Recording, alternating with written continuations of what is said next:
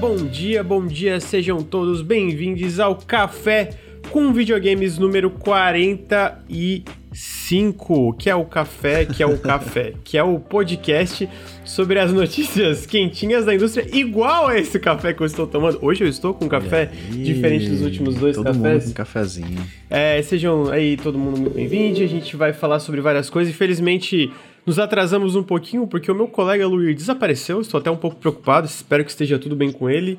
Aí eu falei, Bruno, tudo bem, Bruno? Você pode vir falar de videogames? Ele, pô, posso? Tá, então tamo Bora. junto, amigo. Eu te amo. Aí ele falou que me ama. E aí a gente começou a namorar. Esse é o anúncio do café. com- Tá? Caralho, that's escalated quickly. É, então sejam aí todo mundo. Espero que estejam tendo uma ótima manhã. É, comentaram aí que o nome do, do- desse podcast, número 45, está sendo gravado numa segunda-feira, dia 28 de junho. Ah, o título é O que esperamos para o resto de 2021? E alguém comentou: esperamos a queda do Bolsonaro. De fato, esperamos a, a queda do Bolsonaro. E sim, o cafezinho está ótimo, Tetris Games. Muito obrigado pelo sub. É. Eu. ah, blá, blá, blá. tô meio. Tô meio desnorteado hoje, porque hoje eu acordei cedo de novo pra ir correr. Estou orgulhoso de mim, frio pra caralho, mas consegui dar uma corridinha, então eu tô desperto, mas ao mesmo tempo eu tô um pouco, um pouco desnorteado pra gravar o podcast. Mas tamo aí, né? Tamo aí toda manhã. Bruno, dormiu bem, Bruno? Eu vi que você fez 8 horas de live ontem, domingo. Caraca, tudo isso. Acho que foi 8 horas. Meu Deus.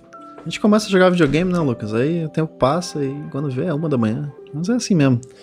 Eu dormi bem, dormi bem. Eu acordei cedinho pra participar do Café com Videogames, que eu não sabia se eu ia participar ou não. Aí eu informei o Bruno. Bruno, Aí- fique aí eu tranquilo. que eu não ia. é. Eu sempre aviso pô, antes. Ah, beleza. Então eu vou fazer um café, vou trabalhar. Aí de repente, não, peraí, você vai. É, agora eu tô aqui. é isso aí, né? Voltas. Mas tamo aí. Mas que bom, amigo. Eu vi que. Eu, quero, eu queria saber se. Tu jogou Legend of Mana? Tá legal o, o, o, o remasterzinho? Tá legal, tá exatamente como eu me lembro. Queira que isso seja um elogio ou não, não sei. Mas é exatamente o mesmo jogo. e É, é legal, é um RPGzinho padrãozinho, porradinha, tchu. Uhum. e personagens fofos. E Tá bonitão como parecia nos é muito vídeos? bonito. Porque parece que eles Então, acertaram no eles- pixel art, né? Porque tem uns ports da, da Square que é meio tudo cagado, assim. e- É, eles refizeram os cenários, tá muito bonitão. E os personagens, eu acho que estão idênticos ao original. Então tem essa distância, sabe? Porque o cenário tá muito bonito, ele desenhado à mão e tal, né? E, e os personagens são pixel art, então fica meio. um pouquinho de estranheza, mas eu acho que combina, ficou bonito. É muito bonito, sempre foi muito bonito. Mana, a série Mana em geral. Sempre que jogar, Design não joguei. bonito. Talvez esse ano que eu esteja. Eu estou conseguindo jogar mais videogames desde que o Bruno entrou no Nautilus, olha só. Então talvez. Olha. então talvez eu. Eu. Eu jogue esse JRPG aí, essa série. Olha só, a gente bateu o Hype Train. Muito obrigado pelos subs, gente. Eu não sei se a gente caiu a live, mas deu uma travada aqui. Ah, aqui também. Ai, meu Deus. Clique para recarregar o reprodutor. Não, tá, Tá, indo, tá, tá, tá, tá, indo. só bugou.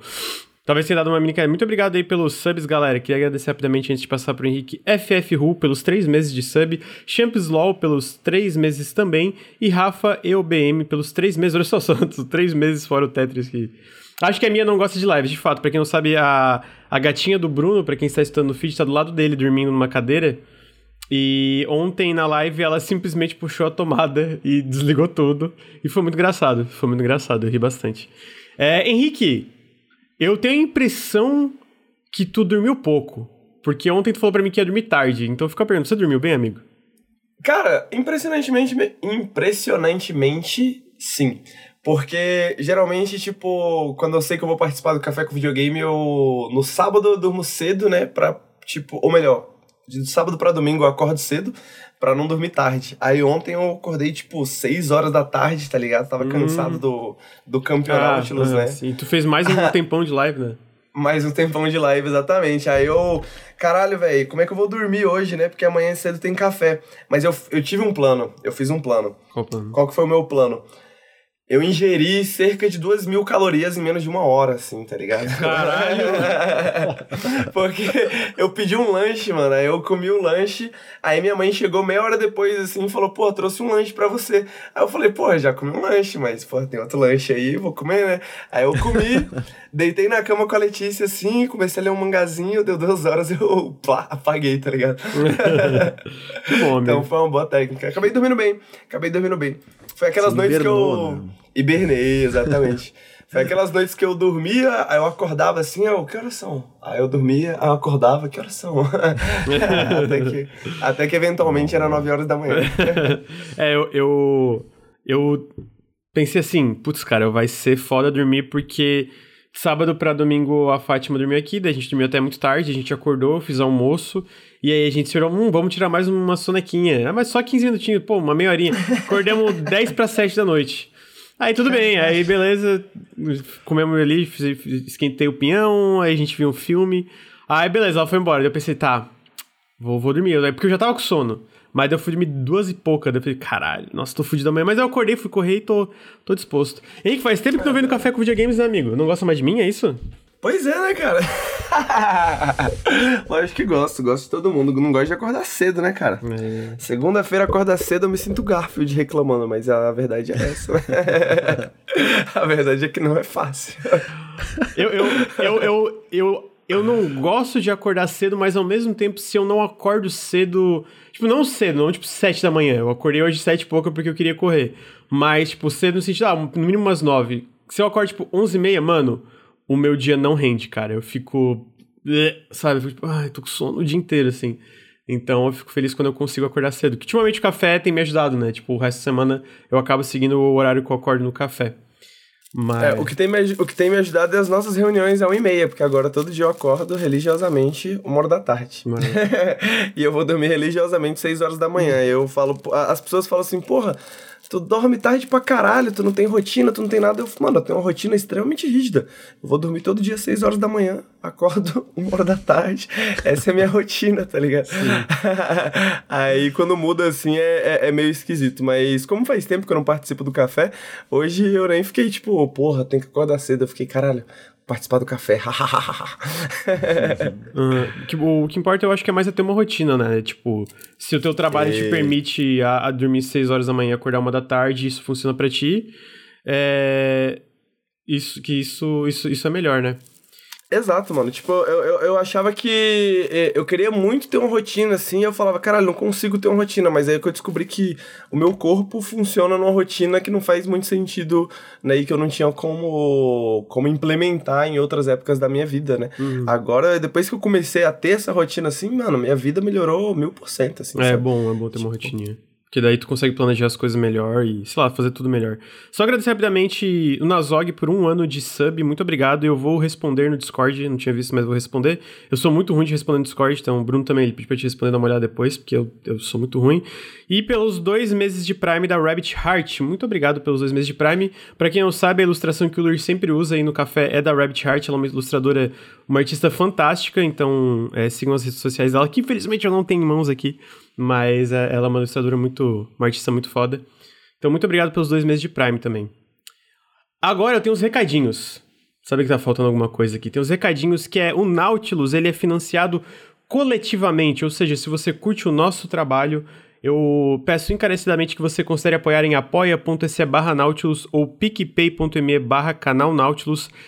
Todo apoio faz muita diferença pra gente continuar fazendo podcasts, fazendo lives, fazendo outras coisas. Se você tá estudando no feed, vem em twitch.tv barra Nautilus Link e acompanhar as lives ao vivo. A gente faz o Café com Videogames toda segunda às nove e meia da manhã, o Periscópio toda quinta às oito da noite, ah, tirando exceções e dias aí que acabam não acontecendo. Ah, mas no geral é isso, e a gente ah, tem uma diferença aqui de fazer ao vivo, né? Porque os podcasts e o conteúdo é tudo pensado ao vivo, então eu acho que a melhor forma de consumir esse conteúdo é ao vivo. Então fica o meu, meu convite para vir aqui nas lives. E se você está na live, fica o meu convite para dar um sub. Todos os subs fazem muita diferença. Subs são uma das ra- grandes razões pra gente conseguir, por exemplo, trazer o Bruno fixo aí pro Nautilus. Então, primeiro, meu muito obrigado para todos os subs que estão fazendo uma diferença muito grande monetária pro canal. E segundo, considerem a dar subs também para para ajudar a gente.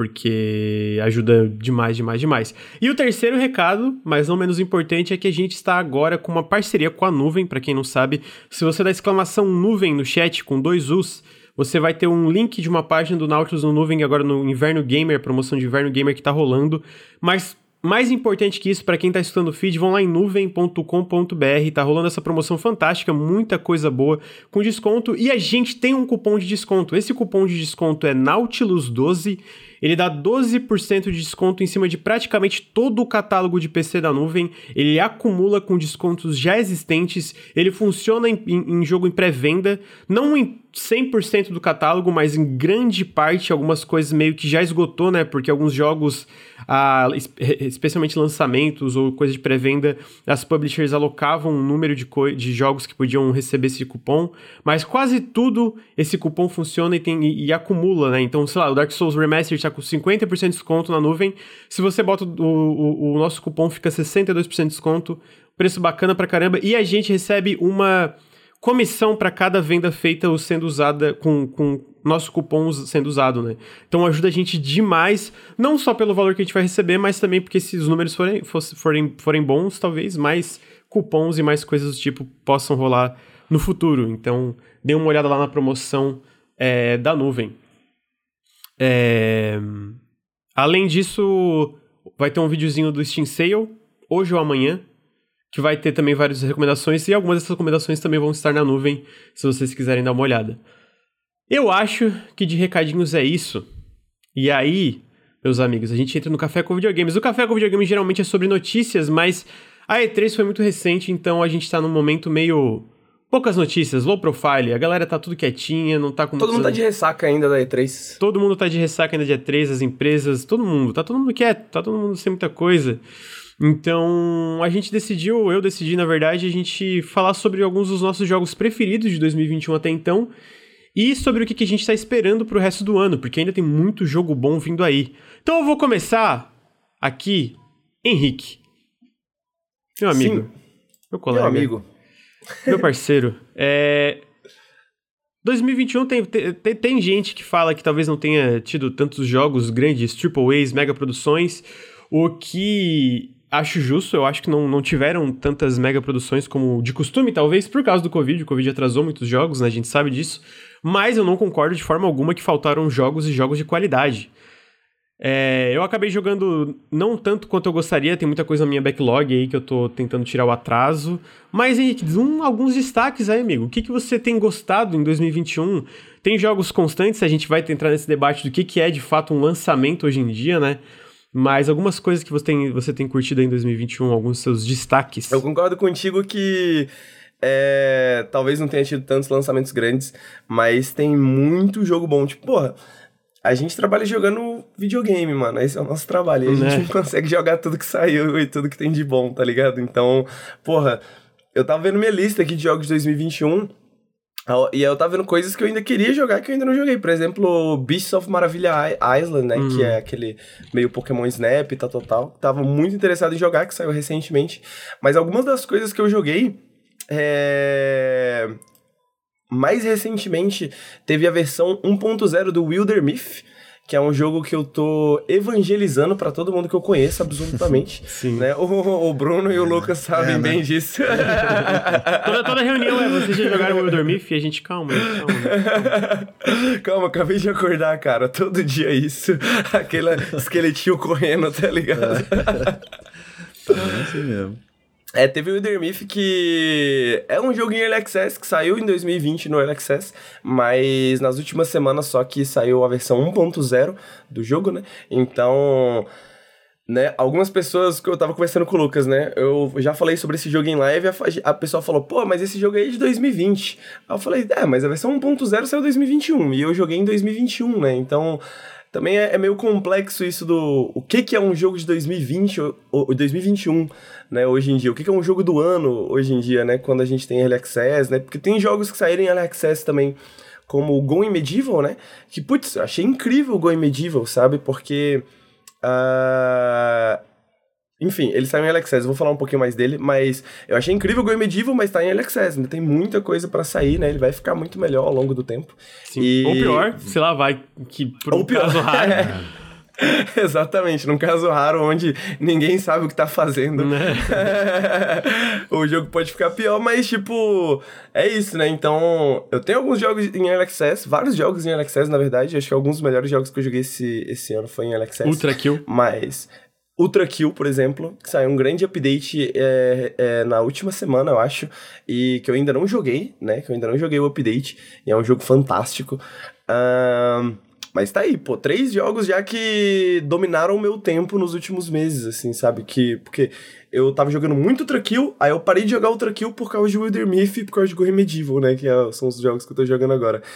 É, Wilder Myth, pra falar um pouquinho dele, é, ele é um jogo de RPG e.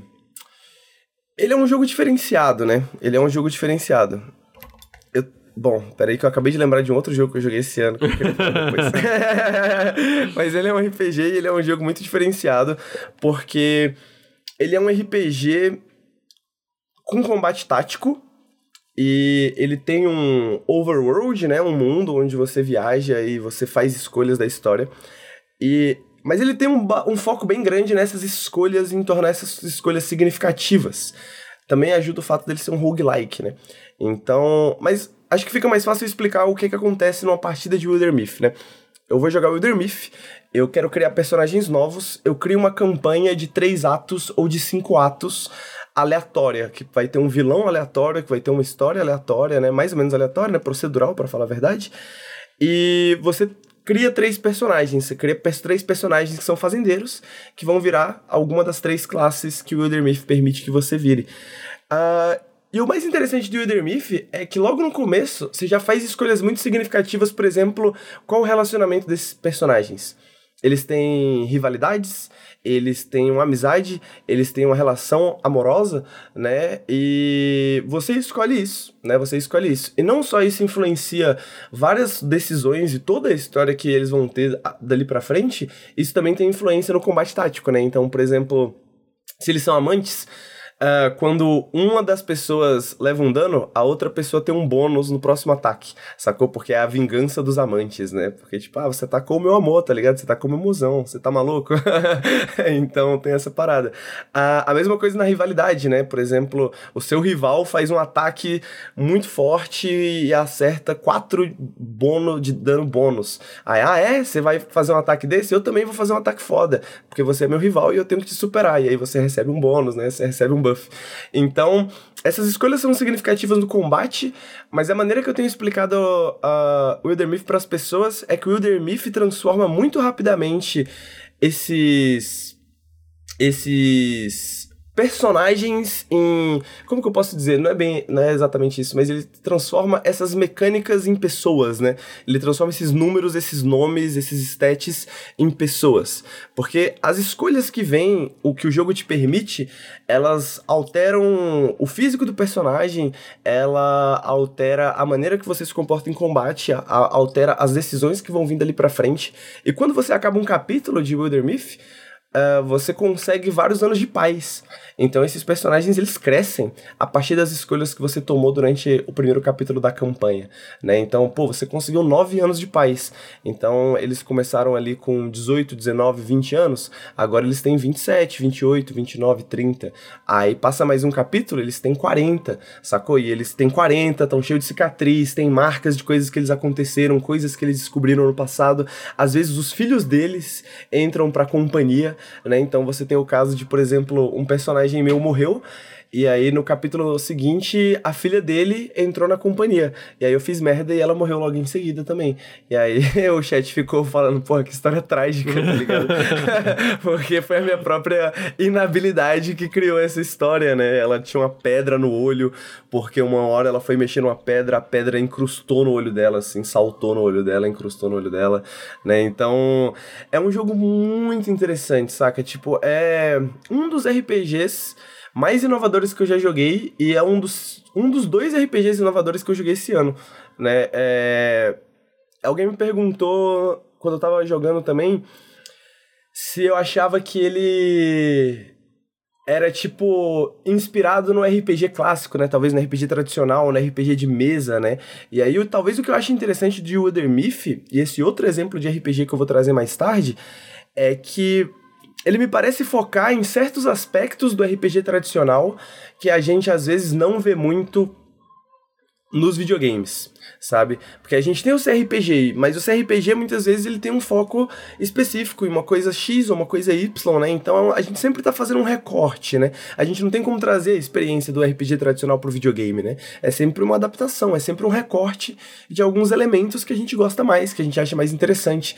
E o que eu acho que a parada do Elder é que ele é um gerador de histórias, que ele é um gerador de histórias. Ele é um jogo, mas ele funciona como gerador de histórias no sentido de que Uh, ele é muito breve na maneira que ele conta histórias e você como jogador muitas vezes parece ser uma pessoa que está ouvindo essa história e não uma pessoa que necessariamente está vivendo essa história, por mais que você tome decisões, por mais, por mais que você influencie em como essa história vai se desenvolver, de certa forma parece que é uma história que você está ouvindo. Então, as histórias de Wilder Myth todas parecem Putz, eu tinha aquele personagem de D&D quando eu tinha 14 anos e a gente jogou dois anos e ele fez aquilo e ele fez isso e ele tinha esse relacionamento e essa personalidade, sabe? Me lembra muito essa experiência de contar coisas que já aconteceram numa partida de D&D, sabe? Sem falar, tipo, porra, teve aquela batalha que eu joguei uma bola de fogo para cima e ela, sabe? Não é esse o ponto, mas e sim o que que esses personagens se tornaram, no que que eles acreditavam, sacou? Tipo, que dificuldades que eles passaram durante aquela aventura,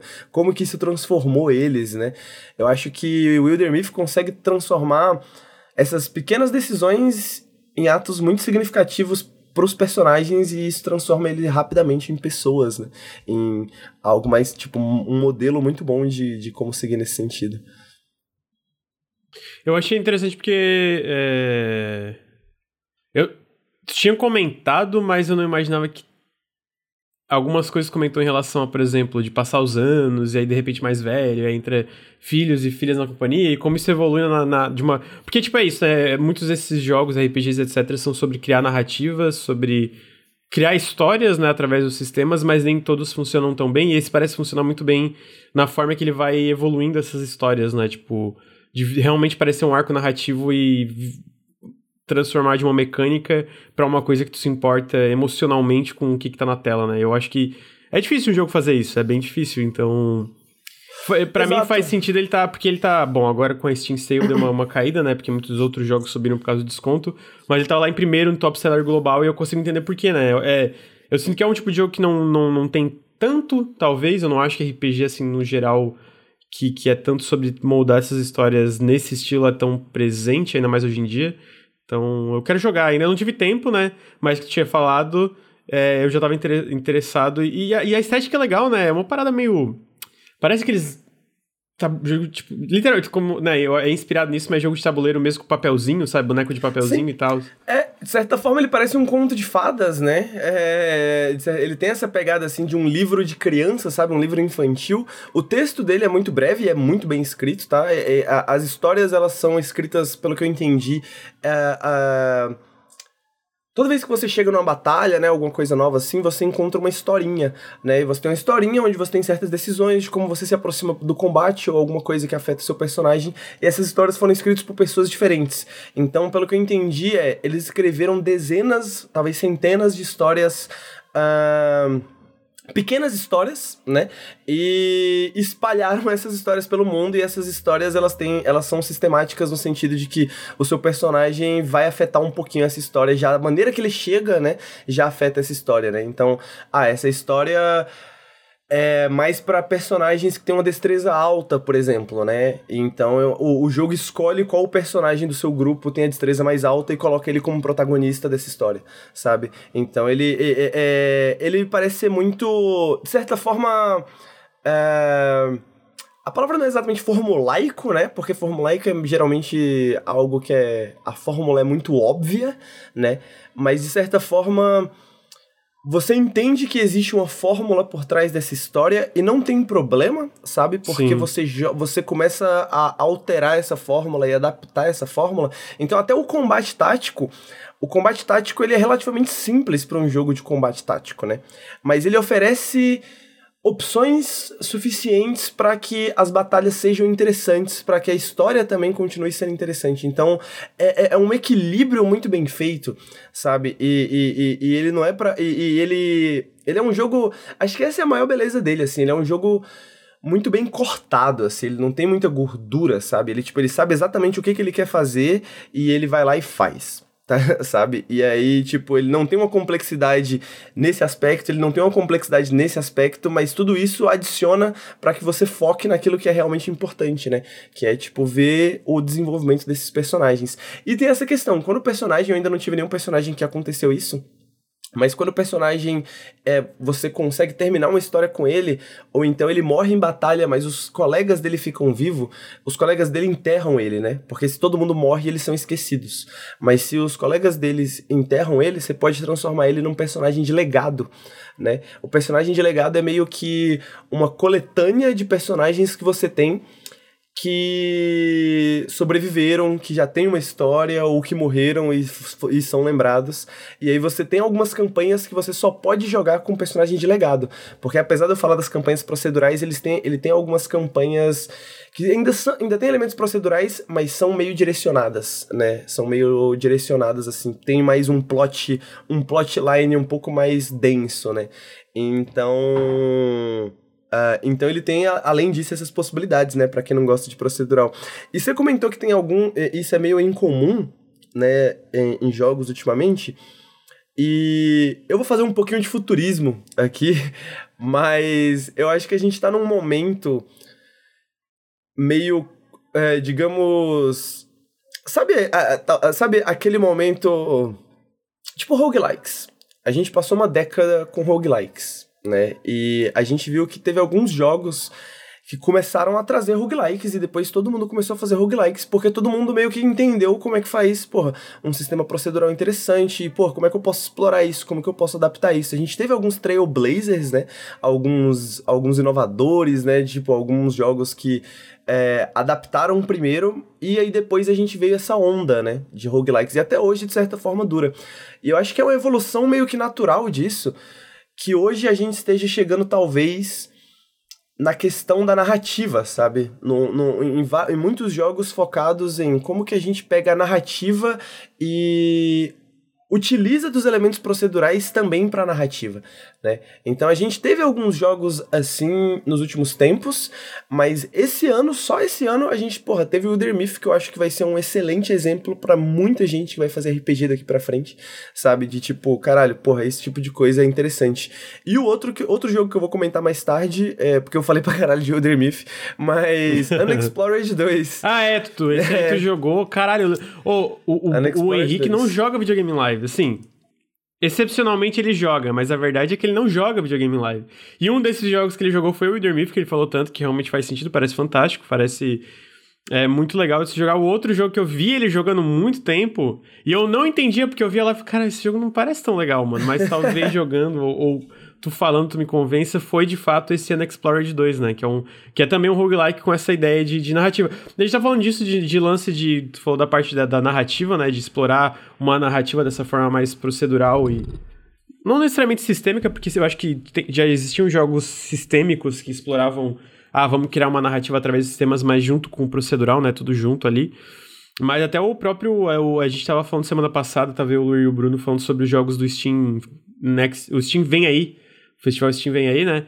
E aí teve o Open Road. No, era, era Open Road 96. Road, no, Road 96. Road 96. Road 96. É que, olha só, é que Open Roads é o novo Open jogo Road é o da Fulbright. É, eu tô, tô com É o Road 96, que é um jogo que a ideia é que tu tá nessa, nessa road trip, assim, fugindo de um. De um de um país com, com um negócio. Eu não lembro exatamente o contexto da narrativa, mas a ideia é que essa fuga vai ser diferente para todo mundo, os diálogos, os acontecimentos, etc. Que, de novo, é um, é um, é um, é um sistema, é, é, são sistemas, é procedural, mas diferente de algo, sei lá, como Rogue Legacy, que é uma, um jogo que eu quero comentar um pouco mais pra frente, ou, ou Spelunk 2, ou tantos outros jogos que são sobre mecânicas, o, o procedural vai pra narrativa, vai pra parte de contar exatamente. uma história, né? Uma diferenciação que eu gostei de fazer quando eu tava pensando nisso é que a gente tem muitos jogos com histórias emergentes sabe? Mas a gente não tem muitos jogos com narrativa procedural, porque são duas coisas diferentes, né? A gente entende a, a, a gente entende a questão da história emergente até no sentido de, por exemplo, sei lá, Tiff, tá ligado? É, eu tô jogando Tiff e tem uma história emergente, porque ele é um jogo que tem um sistema de simulação, né? Ele tem um sistema meio sandbox, né? Os jogos da Arkane, de maneira geral, todos eles têm uma história emergente em certo sentido, né? Tipo, me, o meu jeito de jogar é muito diferente do jeito do Bruno jogar, e isso causa com que a gente tenha experiências diferentes, né? A gente tem uma experiência da história diferente, mas a narrativa em si não necessariamente é procedural, né? No sentido de que a, a, a, é, os beats da narrativa, né? Os ups and downs, né? Tipo, as recompensas, os conflitos, né? Não necessariamente necessariamente essas coisas são procedurais, né? A gente não tem muita exploração procedural disso, né? E eu acho que é isso que a gente vai começar a ver agora, né? Não só essas histórias emergentes que são criadas através dos sistemas e mecânicas, mas sistemas e mecânicas voltados para a narrativa, né? Sistemas e mecânicas que são narrativos, né? Que não são sistemas e mecânicas necessariamente que é, são sistemas e mecânicas de escolhas, né? São sistemas e mecânicas de texto, são sistemas e mecânicas de narrativa e não necessariamente de ação, né? Que criam uma história emergente, né? É, o máximo que a gente chegava era tipo, pô, matei aquele NPC que envolvia uma outra quest uhum. e agora que ele não tá mais lá, isso muda uma, uma certa linha de narrativa, mas era Tipo, até aí, saca? Exatamente, eu escolhi fazer isso de forma violenta e não de forma stealth, né? E aí uhum. agora a galera tá puta comigo, né? Então era mais ou menos isso, né? Tipo, essas Skyrim tinha sentido. um pouco disso também. Uhum.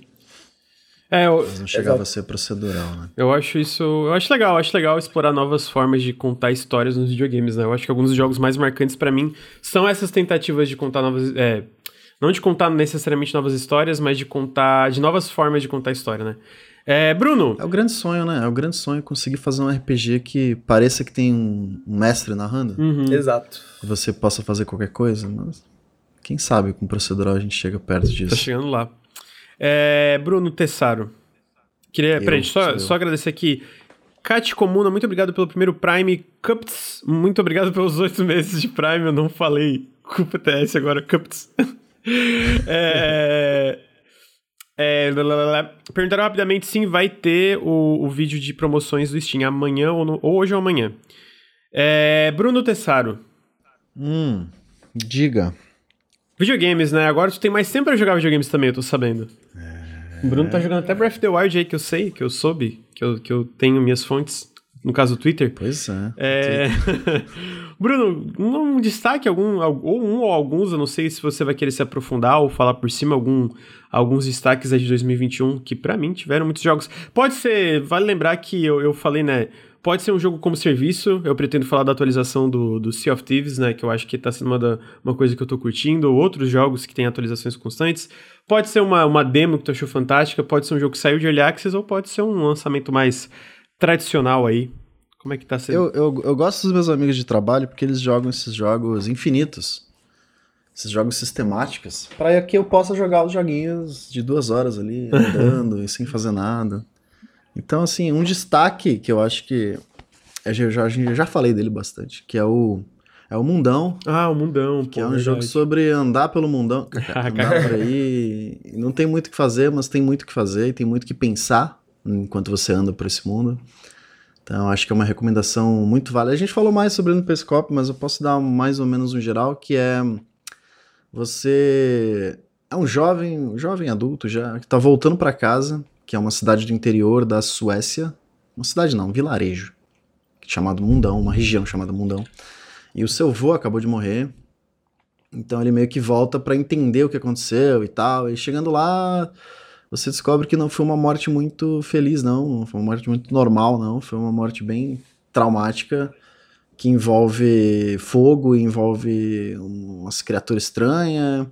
E aí, conforme você vai explorando esse, essa cidade, conhecendo através dos olhos de, de nostálgicos de quem viveu, quem cresceu lá quando criança, você meio que vai conhecendo um pouco dessa cultura, um pouco desses traços diferentes e estranhos, né, meio rústicos. E, e, ele, ele reflete isso também na própria arte, na própria. Né, na, na, ele é todo pintado à mão, a lápis, assim, meio rabiscado. Eu acho muito incrível. É muito Foi diferente. feito por uma pessoa, né? Basicamente, praticamente, assim, né?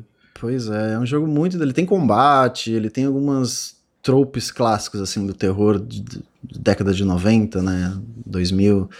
Então ele é meio diferente do que um Walking Simulator faz ultimamente de terror, né, que é puzzle e sustinhos. Então, foi uma grata surpresa, acho que esse jogo tem muito que falar e vale a pena dar uma, dar uma olhada, porque ele é bem diferente do normal. Eu tenho uma pergunta, e outro, Bruno. Diga. Tem porteira no mundão? Não? Não. Então é um mundão sem porteira. Que legal, mano. Caralho, vai tomar no cu. Quem que chamou o Henrique pro podcast mesmo? Ele falou que é roubou do chat essa piada. Pior que eu não roubei, mano. O chat me adiantou, porque eu tava guardado desde o começo que o Bruno começou a falar. Eu falei, tô esperando só um momento. Ah, meu Deus. ai, ai, ai. Tem, já que tem uma porteirinha, já que tem uma porteirinha. Porra, mundão com porteira é foda. ah, é. Outro Walking Simulator é o Paradise Lost, que eu também falei no Periscope aí. Que é um joguinho de quê? Quatro, cinco horinhas. Eu tava nesse Periscope. Que você, que você não, tava não. Ah. Você só anda. Ah, só anda, literalmente. Eu, eu, gosto, eu gosto muito desse tipo de jogo. Você só anda e observa. Sim. É isso. Paradise Lost é isso. É um, é um Walking Simulator muito, muito clássico, assim. Até a ponto de algumas pessoas odiarem por causa disso, né? Porque mas eu acho que ele tem uma, uma história interessante para contar, pelo menos a ambientação é muito interessante, que ele se passa num, num bunker nazista. Então é meio que, na verdade, é um, é um bunker tão absurdamente gigante que é, lembra um pouco Rapture, sabe? É uma cidade perdida, gigantesca, nazista. Então, tipo, tem, tem umas coisas muito bizarras para você meio que umas reflexões sobre a nossa própria história dentro desse mundo, o que, o que teria acontecido se né, eles tivessem esses. Porque esse plano aparentemente existia na cabeça do Hitler, sabe? Então, meio que você observa o que seria dessa jogada insana, desse povo insano. E além disso, você é uma criança, então ele, é um, ele tem uma pegada um pouco diferente, procurando a mãe. Ou, não, a mãe morreu, então essa criança está procurando um objetivo da vida, né? Bem no comecinho ela morre, não é spoiler não. Então meio que tem essas crianças perdidas nesse lugar e você tá em busca de uma saída e o mundo tá meio que acabado. Então tem toda essa essa ambientação. Ele, ele é muito interessante, muito interessante esse jogo. E não sei, outro jogo, outro jogo de andar também. não precisa é ser só bom. jogo de andar, tá? Fica à vontade pra. É porque eu só jogo isso, Lucas. Eu isso. Que... é. Não, mentira. O Little Nightmares 2. Porra, né? jogão, cara. A gente não pode esquecer Caralho, que jogão. saiu esse ano. Esse jogo é incrível. E também é só andar pra frente e pular. Mas esse aí sim, se envolve pular. Esse jogo, é, ele é o tipo de jogo que para mim. Porque quando saiu, eu ainda tenho problemas com o final ali. É, a direção que ele segue em relação à narrativa e tal. Mas ao mesmo tempo ele é o tipo de jogo, quanto tempo, mais tempo passa, mais eu gosto dele, assim, sabe? Tipo, caralho, mano, esse jogo realmente foi muito legal, né? A, da estética, os momentos, a, a tudo do, sei lá, tudo do jogo eu sinto que ele faz muito bem, né? Eu tenho, eu, eu ainda tenho problemas com esse final, mas é tipo, eles foram diminuindo, sabe? No sentido de, ah, tudo bem, tudo bem. Às vezes a conclusão não ser tão boa porque, sei lá, a, a jornada ali valeu a pena, tá ligado? Eu acho esse jogo muito da hora. Eu gosto muito tanto do primeiro como do segundo. E, e, eu tô curioso pra ver o que a Tarsier vai fazer no futuro, né? Porque, cara, eu acho que eles mandaram muito bem. E não é à toa, tipo, a Namco é, tipo, eles estão fazendo série, série ou um filme, não lembro agora. E, série Netflix. É, é. e estão querendo continuar com a franquia com outro estúdio, não sei se vai dar certo, né? Porque eu sinto que é, um, é o tipo de jogo que é muito característico, tem muitas características do DNA do estúdio original. Eu sei que né, tem muita gente que, é que, que, envolve, mas às vezes eu, eu, digo cultura, sabe? A cultura do estúdio, de onde veio esse estúdio, do pessoal, de, de tipo, do, dos leads do jogo e tal. Então eu tenho que é, tenho curiosidade de como eles vão continuar sem a Tarsier, né? É tipo, sei lá, um Metal Gear sem o Kojima, sabe? Pelo menos Metal Gear Solid. Tu fica pensando, pô, como é que seria um Metal Gear Solid sem Kojima, né? Fica meio naquele aquele ponto de interrogação, mas eu, eu te cortei, sabe? Eu tinha falado dele, eu entrei no meio pra falar. Não, não tem problema não, era, era por aí mesmo. É um jogo muito polido, né? É um jogo muito... É, é... Ele traz também algumas ideias bem interessantes sobre é, vícios até do, do, mundo adulto. E é meio que. É muito, é muito legal você explorar esse universo pela visão de uma criança. E coisas que são assustadoras para uma criança talvez não sejam tão assustadoras para nós. Então é, é interessante você ver como essa construção é feita através dos olhos da criança, sabe? Então, sei lá, esse, o 1 é excepcional, eu acho que o 2 é melhor ainda que o 1. Então, se você não jogou nenhum dos dois, por favor, jogue, é incrível. Ele, ele tem uma vibe meio limbo inside para quem, né, apesar dele ser 3D, você pode andar pelo mapa 3D. Mas enfim, muito polidinho, muito bonitinho. E eu concordo com o Lucas que o final não. Tem gente que gosta do final. Não sei, eu achei meio limitador. É, foi minha vibe também. Pois é, ele podia ter expandido. Tipo, no prim... o, o, o, final do primeiro é tipo, caralho, olha quanta possibilidade. O segundo é tipo, eita porra, na real, não, talvez não tenha tanta possibilidade assim. Foi a vibe é, que eu tive. É, mas foi, tá meio que, é, foi um problema mais de expectativa do que do final em si, eu acho, pelo menos para mim, sabe? Mas tudo bem, enfim. Esse jogo é maravilhoso. E acho que é isso, por enquanto é isso. Vai você, Lucas. Eu... Vai você. Diz aí, o que, que você tá jogando? Pô... O que, você adorou esse ano? Teve muito jogo bom, né? Eu sinto que é isso. Eu tava comentando, a galera fala, pô, não teve Discord. Eu acho que tá sendo... Pra mim é isso. É, é, meio que não falta... Se tem uma coisa que não falta é jogo bom. Jogo, jogo incrível, jogo fantástico, jogo... Porra, jogo fascinante. O que falta é tempo, né? Porra, falta muito tempo. Mas eu queria começar com... Acho que o primeiro jogo que eu joguei em 2021, que eu sei que o Henrique gostou bastante também, que é o Olirra. Olirra! Olirra. Olirra é um. É um meio que um cinematic platformer, ao mesmo tempo que não é no sentido de. Ele não é no sentido de controles, né? Ele é um jogo que não tem tanto peso no teu personagem, mas todo o resto da, de conceitos de, de, de cinematic platformer tá ali, né? De, de momentos, de ser uma, uma experiência onde tudo que tu faz gira em torno dessa narrativa, do, dos beats da narrativa. E, cara, eu acho o mundo de Olirra fascinante, muito legal. Eu gosto da trilha sonora, eu gosto do, do, do, do, com, do combate, dos personagens. As boss fights desse jogo são fantásticas, cara. São muito legais. Tem uma boss fight que desde que eu joguei esse jogo não saiu da minha cabeça, que é uma que tu vai subindo numa torre, enfrentando um guerreiro assim, tocando uma música muito foda. Então, tipo, eu, eu sinto que esse, ele é bem curtinho esse jogo. Eu acho que umas 4 horas, 3 a 4 horas, né, Henrique? Tu, não sei se tu lembra disso. Só que são 3 a 4 horas muito bem compassada, sabe? Tipo, os, as pausas, os momentos de luta, os momentos onde ele conta uma história. A trilha sonora às vezes tem uma vibe lo-fi hip hop, eu sinto até, cara, tipo, uma, algumas partes específicas. Então eu sinto que ele é um jogo. Samurai Champilu, assim. Né? Isso, né? exatamente, mano. Então eu sinto que ele é um jogo muito interessante, muito certeiro em tudo que ele faz, sabe? A, a, a estética dele, eu, eu, eu não gostei da demo desse jogo, né? Antes do Antes do, do lançamento dele, teve um. Acho que um Steam vem aí, uma outra coisa que teve uma demo do Olirra e eu não gostei, porque eu sinto que eu, ele é o tipo de jogo onde uma parte isolada dele não funciona muito bem. É o tipo de jogo que tem que ser a experiência completa, tá ligado? Tu ir do começo ao fim para tu realmente absorver tudo e funcionar. Quando tu pega uma parte isolada, é tipo, ah, mano, o combate do jogo funciona, mas funciona dentro do contexto da história que ele tá contando. Ele não é um combate incrível por si só. Ele funciona. Ele serve ao propósito que ele tá ali, sabe? Então eu sinto que, cara, foi uma experiência que até agora não, não saiu da minha cabeça, sabe?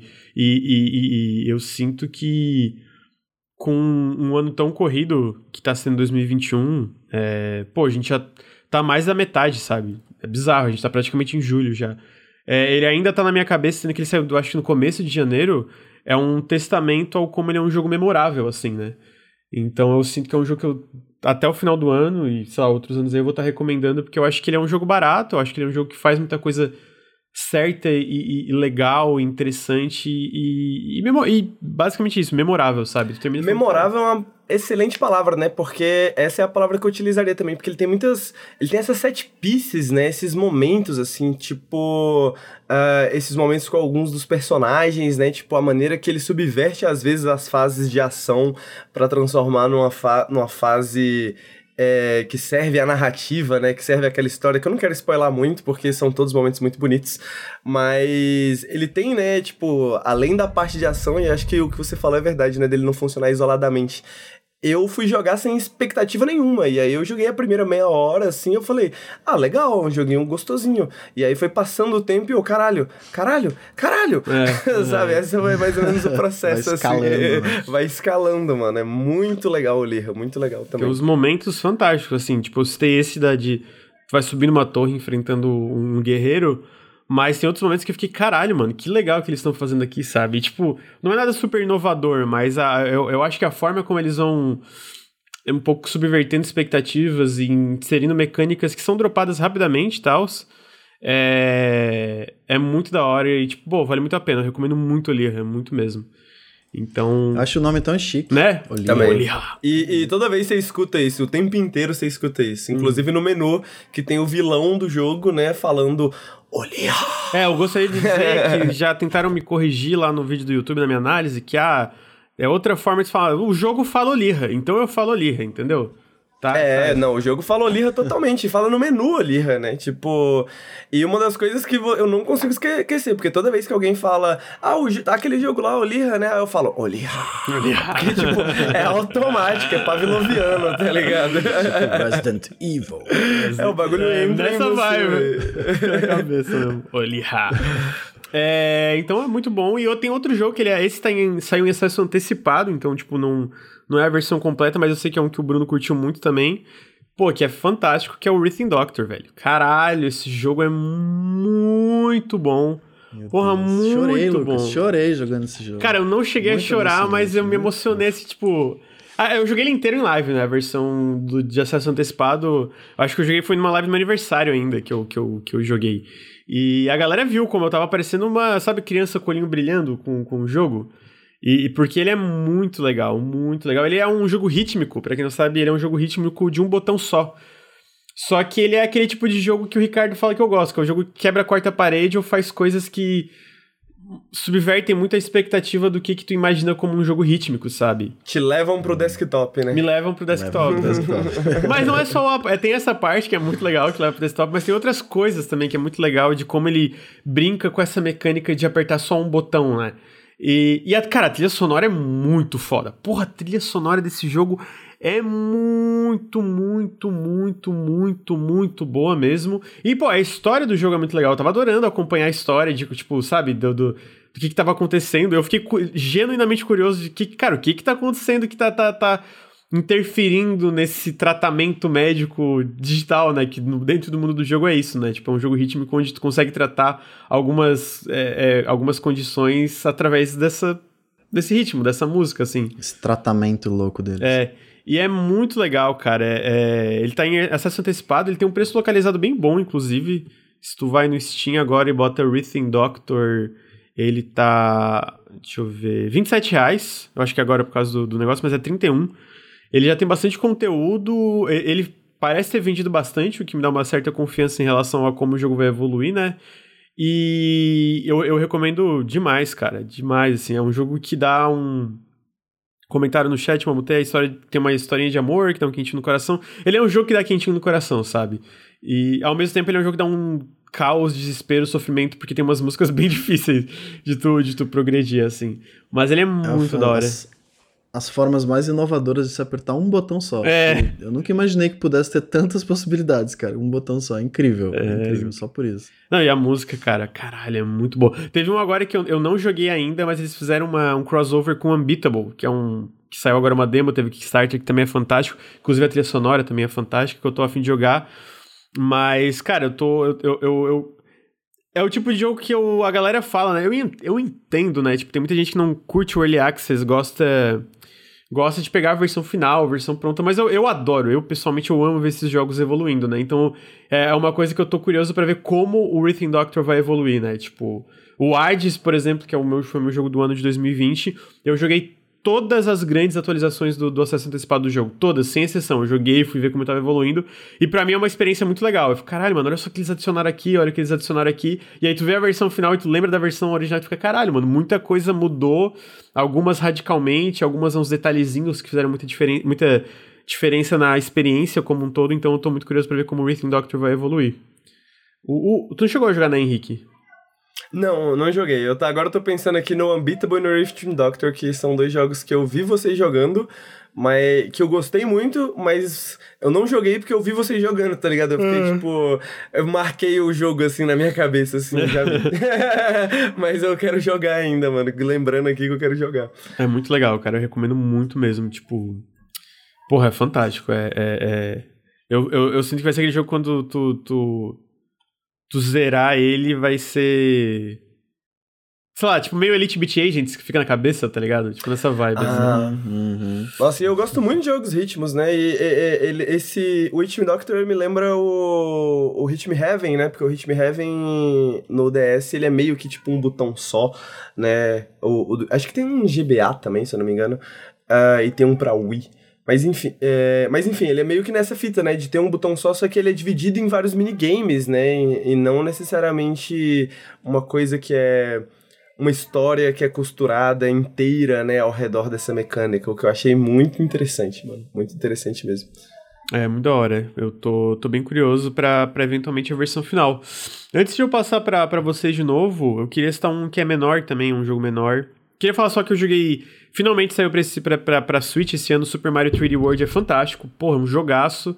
E a versão do Bowser's. O, a expansão Bowser's Fury, eu acho que é, uma, é o Mario 3D mais audacioso que já existiu. A forma como ele, ele, ele mexe na fórmula ali de Mario 3D. Eu tô muito curioso se eles vão puxar isso mais pro próximo Mario completo. Espero que sim, funciona muito bem o que eles fizeram no, no, no Bowser's Fury. De ser um meio que um mundo aberto que vai liberando pedaços, a progressão é diferente, tô muito curioso. É um dos meus jogos preferidos de 2021. Mas outro jogo que eu ia citar, na verdade, é um desses. É um, é um jogo rítmico também. É um jogo rítmico, que é o Everhood. É um jogo. Mano. A, a, a versão resumida é que Everhood é Undertale mais Guitar Hero mais temas meio existencialistas, assim. Então, é um jogo, cara, muito legal. É, mais, é, é, é, é isso, né? Tipo, eu sinto que se tu sai da tua zona de conforto de, de certos jogos, ah, mano, vou testar isso né? O Nautilus faz eu fazer muito isso. Tu acaba encontrando umas experiências fascinantes, assim. Eu acho que Everhood pra mim foi uma, uma, uma dessas experiências esse ano. Eu não acho que ele acerta tanto como alguns jogos que pegam essa vibe meio Undertale no sentido de, de jogos que tentam subverter expectativas e, e, e, fazer umas paradas diferenciadas, mas ele ainda assim é um jogo fascinante. As músicas são muito boas, o sistema de combate desse jogo é muito da hora, as batalhas são muito bonitas. É, eu, fiz uns, eu fiz três finais do jogo, ele, tem, ele é aquele tipo de jogo que tem vários finais também. E, cara, tem momentos desse jogo que tu fica, tipo, meio com. Caralho, eu vou ter que fazer isso, mano. Sabe? Aquele jogo que tu fala, porra, eu vou ter que fazer isso mesmo? Eu não quero fazer isso, mano. Por que, que o jogo tá fazendo fazer isso, sabe? E o jogo é meio, tá bom, não precisa fazer, mas daí tu não vai chegar no, entre aspas, final, sabe? Tu fica, filha da puta. Eu não quero fazer isso, mas, enfim, vale a pena, é muito legal. É, e, e, Eu recomendo muito, ele é bem baratinho também. Ele não tem, infelizmente, não tem PTBR, mas ele é bem baratinho. E, e, uma, uma, uma pergunta do trailer que tá passando agora é: Você sacrificaria sua humanidade para receber imortalidade? No mundo real a resposta é não, né? Tá doido, aguentar a, a vida inteira assim, imortalidade? Não, não tem como, né? Mas é muito legal dentro do contexto do jogo como essa pergunta. É, é, como, quais são as respostas para essa pergunta, né? Como o jogo vai interpretando essa pergunta. Então eu recomendo muito, cara. Everhood é muito legal. É muito legal mesmo. É, mas, Henrique, Sim. Tinha outro jogo que eu queria comentar? Tem, tem vários. É, tem vários. Mas vou, vou falar do que, eu, do que eu já deixei, né, um pouquinho drama ali no começo. Mas uma das coisas que eu, né, eu fico brincando é que eu não gosto muito de jogo de, de história, né? Mas todos os jogos que. A maioria dos jogos que eu, que eu tenho aqui na minha lista são jogos meio que de história ou narrativa ou alguma coisa esquisita, assim, alguma coisa diferente. E um dos jogos que. Ele não tem tanto uma narrativa procedural, mas. Ele é um. É, é, é difícil até, ele é um jogo muito bom. É. O nome dele é Unexplored 2. É um jogo que saiu em Early Access, apenas na Epic, né? Então tá lá na Epic em Early Access. Tem o cupom do Nautilus, caso você queira experienciar o jogo. Acho que esse ano ainda, talvez o começo do ano que vem, ele sai. Acho que a versão 1.0 vai sair no, na Steam. Eu acho vai. que vai ser. É, isso. na real, o que vai acontecer é que acontece com basicamente todo jogo desses que vai ficar um ano exclusivo da Epic.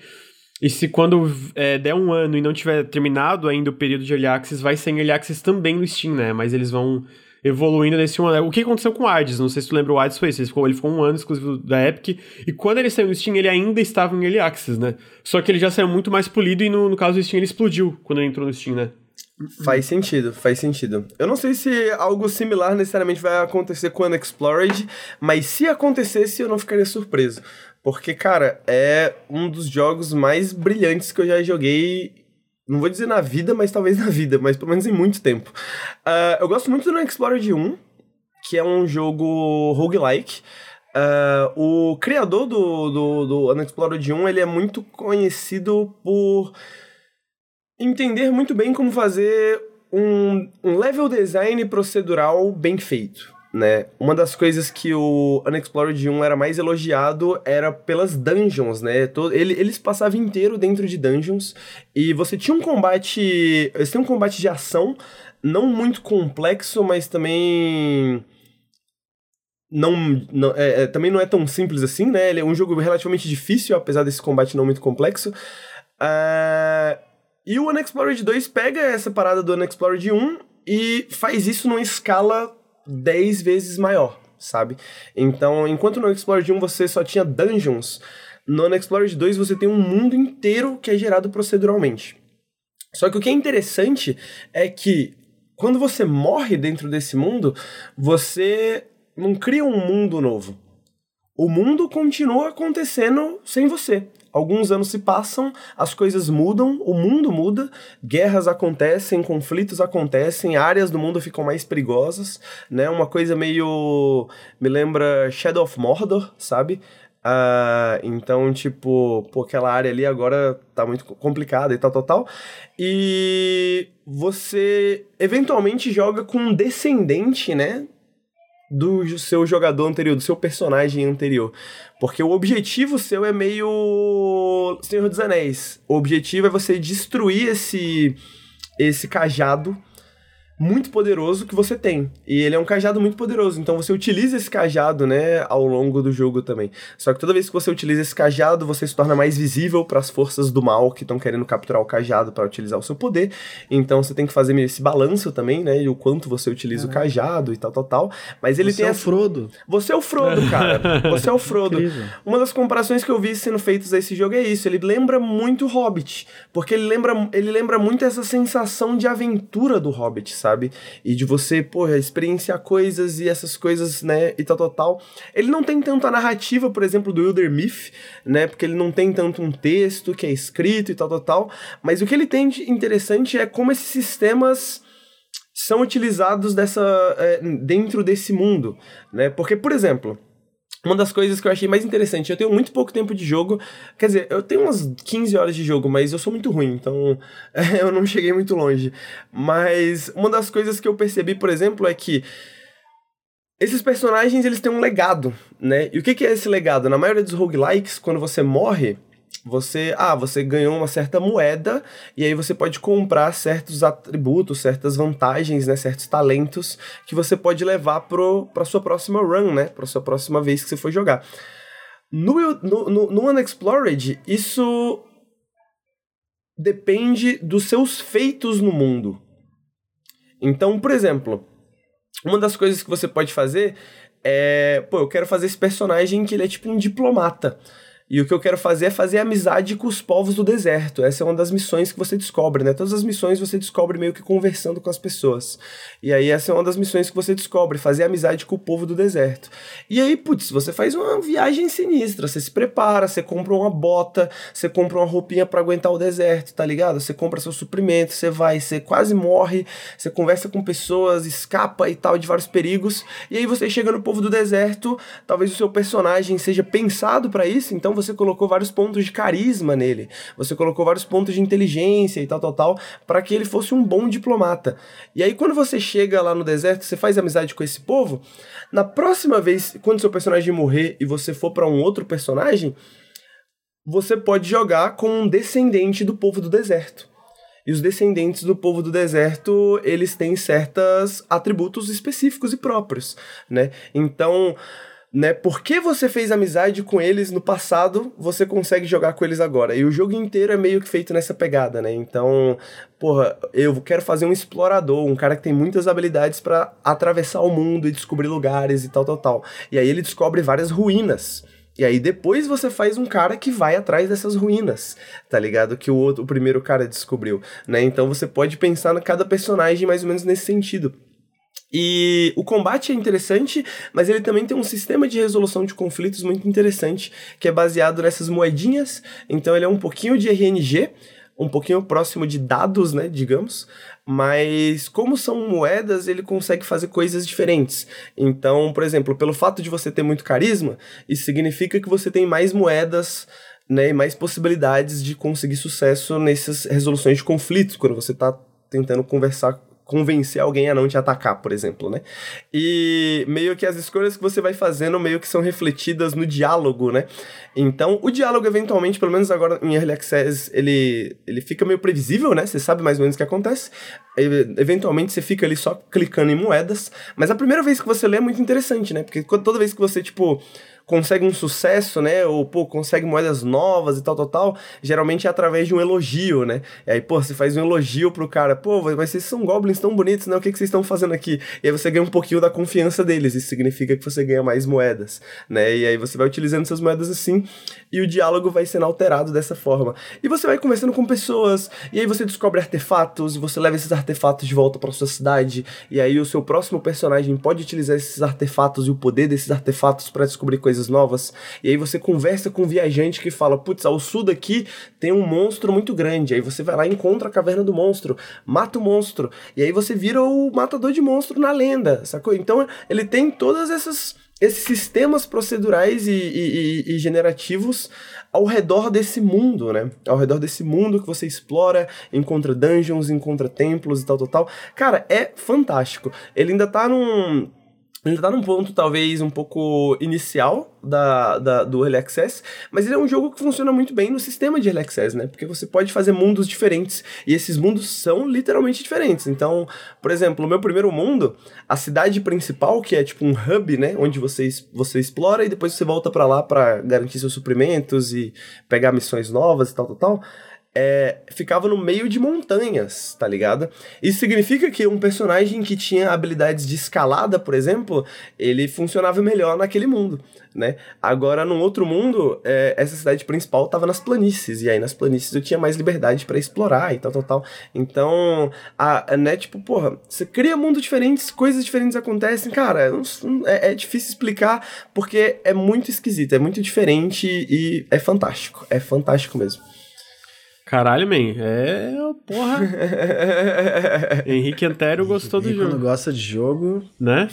Eu quero é, jogar ainda. Eu, eu, eu, eu, lembro que eu joguei o tutorial, eu acho que foi por isso, porque o tutorial é mais guiado e eu sinto que ele é um jogo que brilha quando ele tá nessa parte mais direcionada. Ele é mais quando tá nesse mundo que tu pode Fala. Desculpa, é, não, desculpa, é que eu lembrei que o tutorial é muito interessante também, porque no tutorial você tá nesse templo, né? E, e, ele quer te ensinar algumas coisas e tal, mas você pode só ir embora também desse tutorial, se você quiser. Mas o próprio tutorial é utilizado em termos da história. Então, quando você chega no fim do tutorial, acho que é um pequeno spoiler, acho que é tipo a primeira hora do jogo. É, quando você chega no fim do tutorial, esse templo onde você tava treinando, ele é atacado e aí você foge, né? E aí eventualmente você pode receber a missão de voltar nesse templo e pegar um artefato que ficou preso lá, sacou? E aí você volta para, né? Você volta para a área do tutorial e entra naquilo ali, tal, tal, tal. Mas é, é, é, eu acho interessante que até o próprio tutorial é um espaço naquele mundo, sabe? Ele existe naquele mundo e modifica aquele mundo de alguma forma, assim. Mas sim, o tutorial é bem mais guiado e as mecânicas, digamos, não são tão tão as mecânicas de combate, por exemplo, né, não são tão profundas assim, né? Elas têm uma, elas são relativamente superficiais para manter aquele clima, né, e tal, tal, tal. Então ele não, ele, ele, ele, ele, ele realmente só brilha a partir do momento que você consegue enxergar o, esses sistemas mais macros dele, né, e utilizar esses sistemas mais macros dele. No momento a momento ele talvez não seja um jogo tão interessante assim, sabe? É, eu gosto muito das cores também. Ele tem um, uma estética muito eu não sei, eu não sei com o que, que eu comparo, mas, mas a, as cores dele são bem, bem interessantes, como ele usa as cores e, e, e, eu, bom, eu achei o jogo bem legal. Eu quero jogar ainda também, eu, eu, eu, como eu falei, eu acho que o tutorial, ele não vende tão bem exatamente por ser esse mais focado, mas às vezes é esse tipo de jogo que o tutorial é chato, mas quando os sistemas começam a interagir entre si, o jogo brilha mais, né? E pelo que tu falou, parece exatamente isso. Bruno! Opa! Jogos, Bruno. O que tu jogou mais em 2021? Jogos, né? Tem um jogo muito interessante que não, não dá pra falar muito, porque ele não tem sistemas tão interessantes. Mas ele é o. Ele é um álbum de folk jogável. É o The Longest Road on Earth. Que é muito lindo esse jogo. Que essa, são histórias de pessoas comuns em um mundo comum que se cruzam, eventualmente essas histórias se cruzam e esse álbum, essas músicas são todas cantadas, são todas muito lindas. Elas vão meio que guiando e ditando essa história, sabe? Vão contando isso. É um jogo de uma hora e meia, então é, é basicamente um álbum inteiro. Então, se você tiver na vibe de ouvir uma música bonita e conhecer alguns personagens, não tem diálogo, não tem, não tem nenhuma linha de texto, o jogo inteiro é, é só visual e, e, e, essa música que, que vai ditando, né? Então é um jogo muito, muito good vibes, assim, para você curtir rapidão e ter essa experiência. É bem diferente, é bem interessante. Ele é lindíssimo. Uhum. É. Sim, é uma é pixel art lindo. preto e branco, assim, mas super detalhado, né? Caralho, muito caprichado. Pô, e, e, ele tem cenas, assim, que contam da, da, do dia a dia e da vida, assim, de um, de um personagem que. Cara, é muito linda, muito linda, muito emocionante. Então, vale a pena dar uma olhada. E o outro que eu vou trazer aqui, Lucas, que eu sei que você também amou, é Resident Evil Village, vamos pro AAA. Porra, jogaço, cara. cara. O Village é um Porra, jogaço, jogaço, eu não esperava. Eu, o Resident Evil 7 eu gostei muito. E eu amei que eles continuaram com essa fórmula, né? Muito parecida com o Resident Evil 7, só que maior, melhor. e ele tem uma estrutura muito parecida que, tipo, são, são quatro lords, e no Resident Evil 7 eram três membros da família, né? E meio que ele vai te dando uma temática nova e até mecânicas um pouco diferentes para cada lord desses que você enfrenta. Tem um lord que é um terrorzão clássico, meio Walking Simulator assim, que é incrível. Tem uma parte na água que lembra muito Resident Evil 4. Então, ele varia muito, ele tem um ritmo maravilhoso. São o quê? 14 horas de jogo, 12 a 14 horas de jogo que né, é muito ritmado, muito e tem exploração muito boa. Esse jogo acertou praticamente em tudo é, eu que também Resident Evil precisava ter acertado. Ou, oh, é um dos meus jogos favoritos de 2021 feliz. e para mim é um dos melhores da franquia, cara. Eu, eu sim, pessoalmente, sim. eu acho que bate Resident Evil 7, inclusive. Eu lembro que eu vi alguns é, comentários na internet, ah, não é tão assustador, ah, eles foram muito na ação. Nossa, eu discordo de tudo, cara. Tipo assim, é foda, Resident Evil é sempre muito divisivo nisso, né? Na parte de, ah, no final do jogo ele vira muita ação. Eu fico, cara, será que eu joguei o mesmo Resident Evil 7 que essa galera? Porque o final do Resident Evil 7 é pura ação, velho. Tipo, é tiro, porrada é, e bomba, piu, piu, loucurada. É. A diferença é que eu sinto que a ação do final desse jogo é bem melhor, tá ligado? É, tipo, é bem mais interessante. Tem uma parte que eu sinto que eu entendo porque a galera reclama mais, né? Que, ih, velho. Eu entendo, mas eu sinto, tipo assim. O ritmo desse jogo para mim é melhor do que Resident Evil 7. Os momentos bem assustadores são, são mais assustadores do que o Resident Evil 7. Pra mim, né? Tipo, e aí eu entendo que a parte de assustador é bem subjetivo, né? Mas aquela parte do Resident Evil 8, sabe, do Village, aquela parte, quem sabe, a, a parte super assustadora, para mim, tipo, é mais assustador do que quase tudo do Resident Evil 7, talvez o começo não, mas fora isso, para mim, baixe. Mas o jogo como um todo, eu acho que é, tipo, pegar, cara, o que, que a gente acertou no Resident Evil 7 e onde a gente pode melhorar, sabe? E foi isso, para mim é isso, é tipo, eles incrementaram e melhoraram tudo em cima do sétimo jogo, e eu gosto muito do, do de, de, Resident Evil em primeira pessoa e eu, e eu espero. E, pelo que parece, né, vai ser uma trilogia meio que em primeira pessoa. E eu acho que a Capcom tá no melhor momento de Resident Evil da vida dela, assim, tá ligado? E... Eu acho que a, o 7 sofre da mesma coisa que os outros jogos da série sofrem, que é o, o começo é muito assustador, aí quando você tem um arsenal, inclusive bazuca e lança-granada, que a parada fica totalmente maluca, né? O 7 também tem isso. Eu acho que o 8 ele sabe cadenciar muito melhor esse tipo de coisa. Apesar de no final, né, ser porra louca, explosão, ele consegue, pô, te dar no começo um pouco mais de ação, de repente te tira tudo para te dar um medo, depois, saca, ele consegue cadenciar isso muito melhor. E eu acho que o primeira pessoa, cara, eu vejo que muita gente reclama, mas é uma solução muito óbvia pro que os primeiros jogos faziam com aquela câmera estática, de você tomar susto sem saber o que, que tem na, na, na, na esquina ali, né, no corredor. E a primeira pessoa é exatamente isso, só que em uma perspectiva diferente, o que terceira pessoa tira um pouco, né? Mas não deixa de ser incrível, acho que funciona muito bem também. O Resident Evil Remake é. O 2 é maravilhoso. Queria dar um pequeno parênteses. No, a gente tá vendo o trailer do Resident Evil Village agora. Literalmente no final do primeiro trailer do jogo. Primeiro trailer, o trailer de anúncio, aparece o Chris atirando na Mia. porra de spoiler, gente. Que raiva de vocês. Que raiva. que... Mano, primeiro trailer do jogo, velho. Literalmente, announcement trailer. Aparece no final do trailer o, o, o, o, o- o tiro, porrada e bomba ali. Enfim, pequeno desabafo aí. Mas, ô, sabe o que, que eu acho também, Bruno? É que, diferente de outros que no final fica, tipo, mais... É, que nem tu falou, no final ele dá, dá todo esse arsenal maior, mas eu sinto que o Village também acerta no sentido de. Os, os inimigos do final do Village são mais desafiadores também. Então, pra mim, tipo, eu comecei no hard, a primeira run foi no hard, né? É, até no final, apesar de estar mais ação e ter diminuído a tensão, ainda morria, tá ligado? Eu ainda tava, tipo, morrendo e, tipo, se eu, se eu me descuidava. O que eu sinto que não aconteceu no set. No set era, tipo, mano, atropelando, É, tá só, ligado? que, só que no final tinha tipo 40 lobisomem, né? É, então, é, exatamente, poder- eles faziam isso. é. Equilibrar. O que é exagerado, mas no fim funciona, porque quando eu vi os 40 lobisomens eu ficava, caralho, sim. fudeu, mano, como é que eu vou matar essa porra eu, toda, não tá tenho, eu não tenho bala suficiente pra isso, não. Exatamente. Então eu acho que eles acertaram até nisso, sabe? Então eu realmente acho que é um jogo que acertou muito nos pormenores, no que, que faz Resident Evil legal, e, e como tu falou, ele, ele é, o, é um. Tal, não sei se é o mais, mas se não é o mais, é um dos mais bem compassados Resident Evil. Assim, o ritmo dele é perfeito, assim, cara. E os vilões são muito São, são carismáticos, muito né? legais. São muito interessantes. Sim. As boss fights, cara, pô, são fantásticas. Eu, a primeira boss fight, assim, eu fiquei, caralho, mano.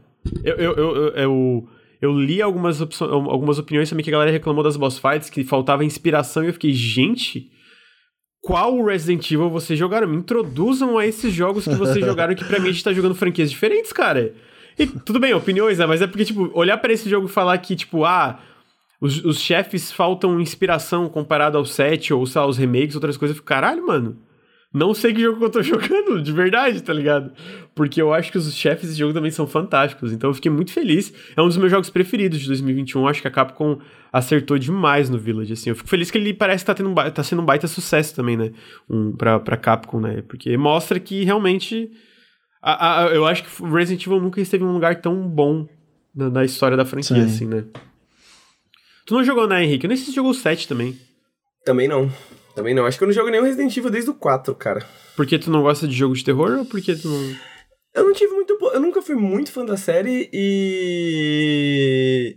Eu nunca tive muita oportunidade, né? Agora que eu tenho, eu fico tipo. Ah, eu nem sei o que que é bom hoje em dia em Resident Evil, tá ligado? Eu- a, a- a última coisa que eu lembro de, de, de acompanhar, assim, de Resident Evil é aquelas tretas que teve ao redor do 5, né? E aí foi Ah, a última lembro. vez que eu. Foi a última vez que eu toquei na franquia, assim, né? Agora que eu.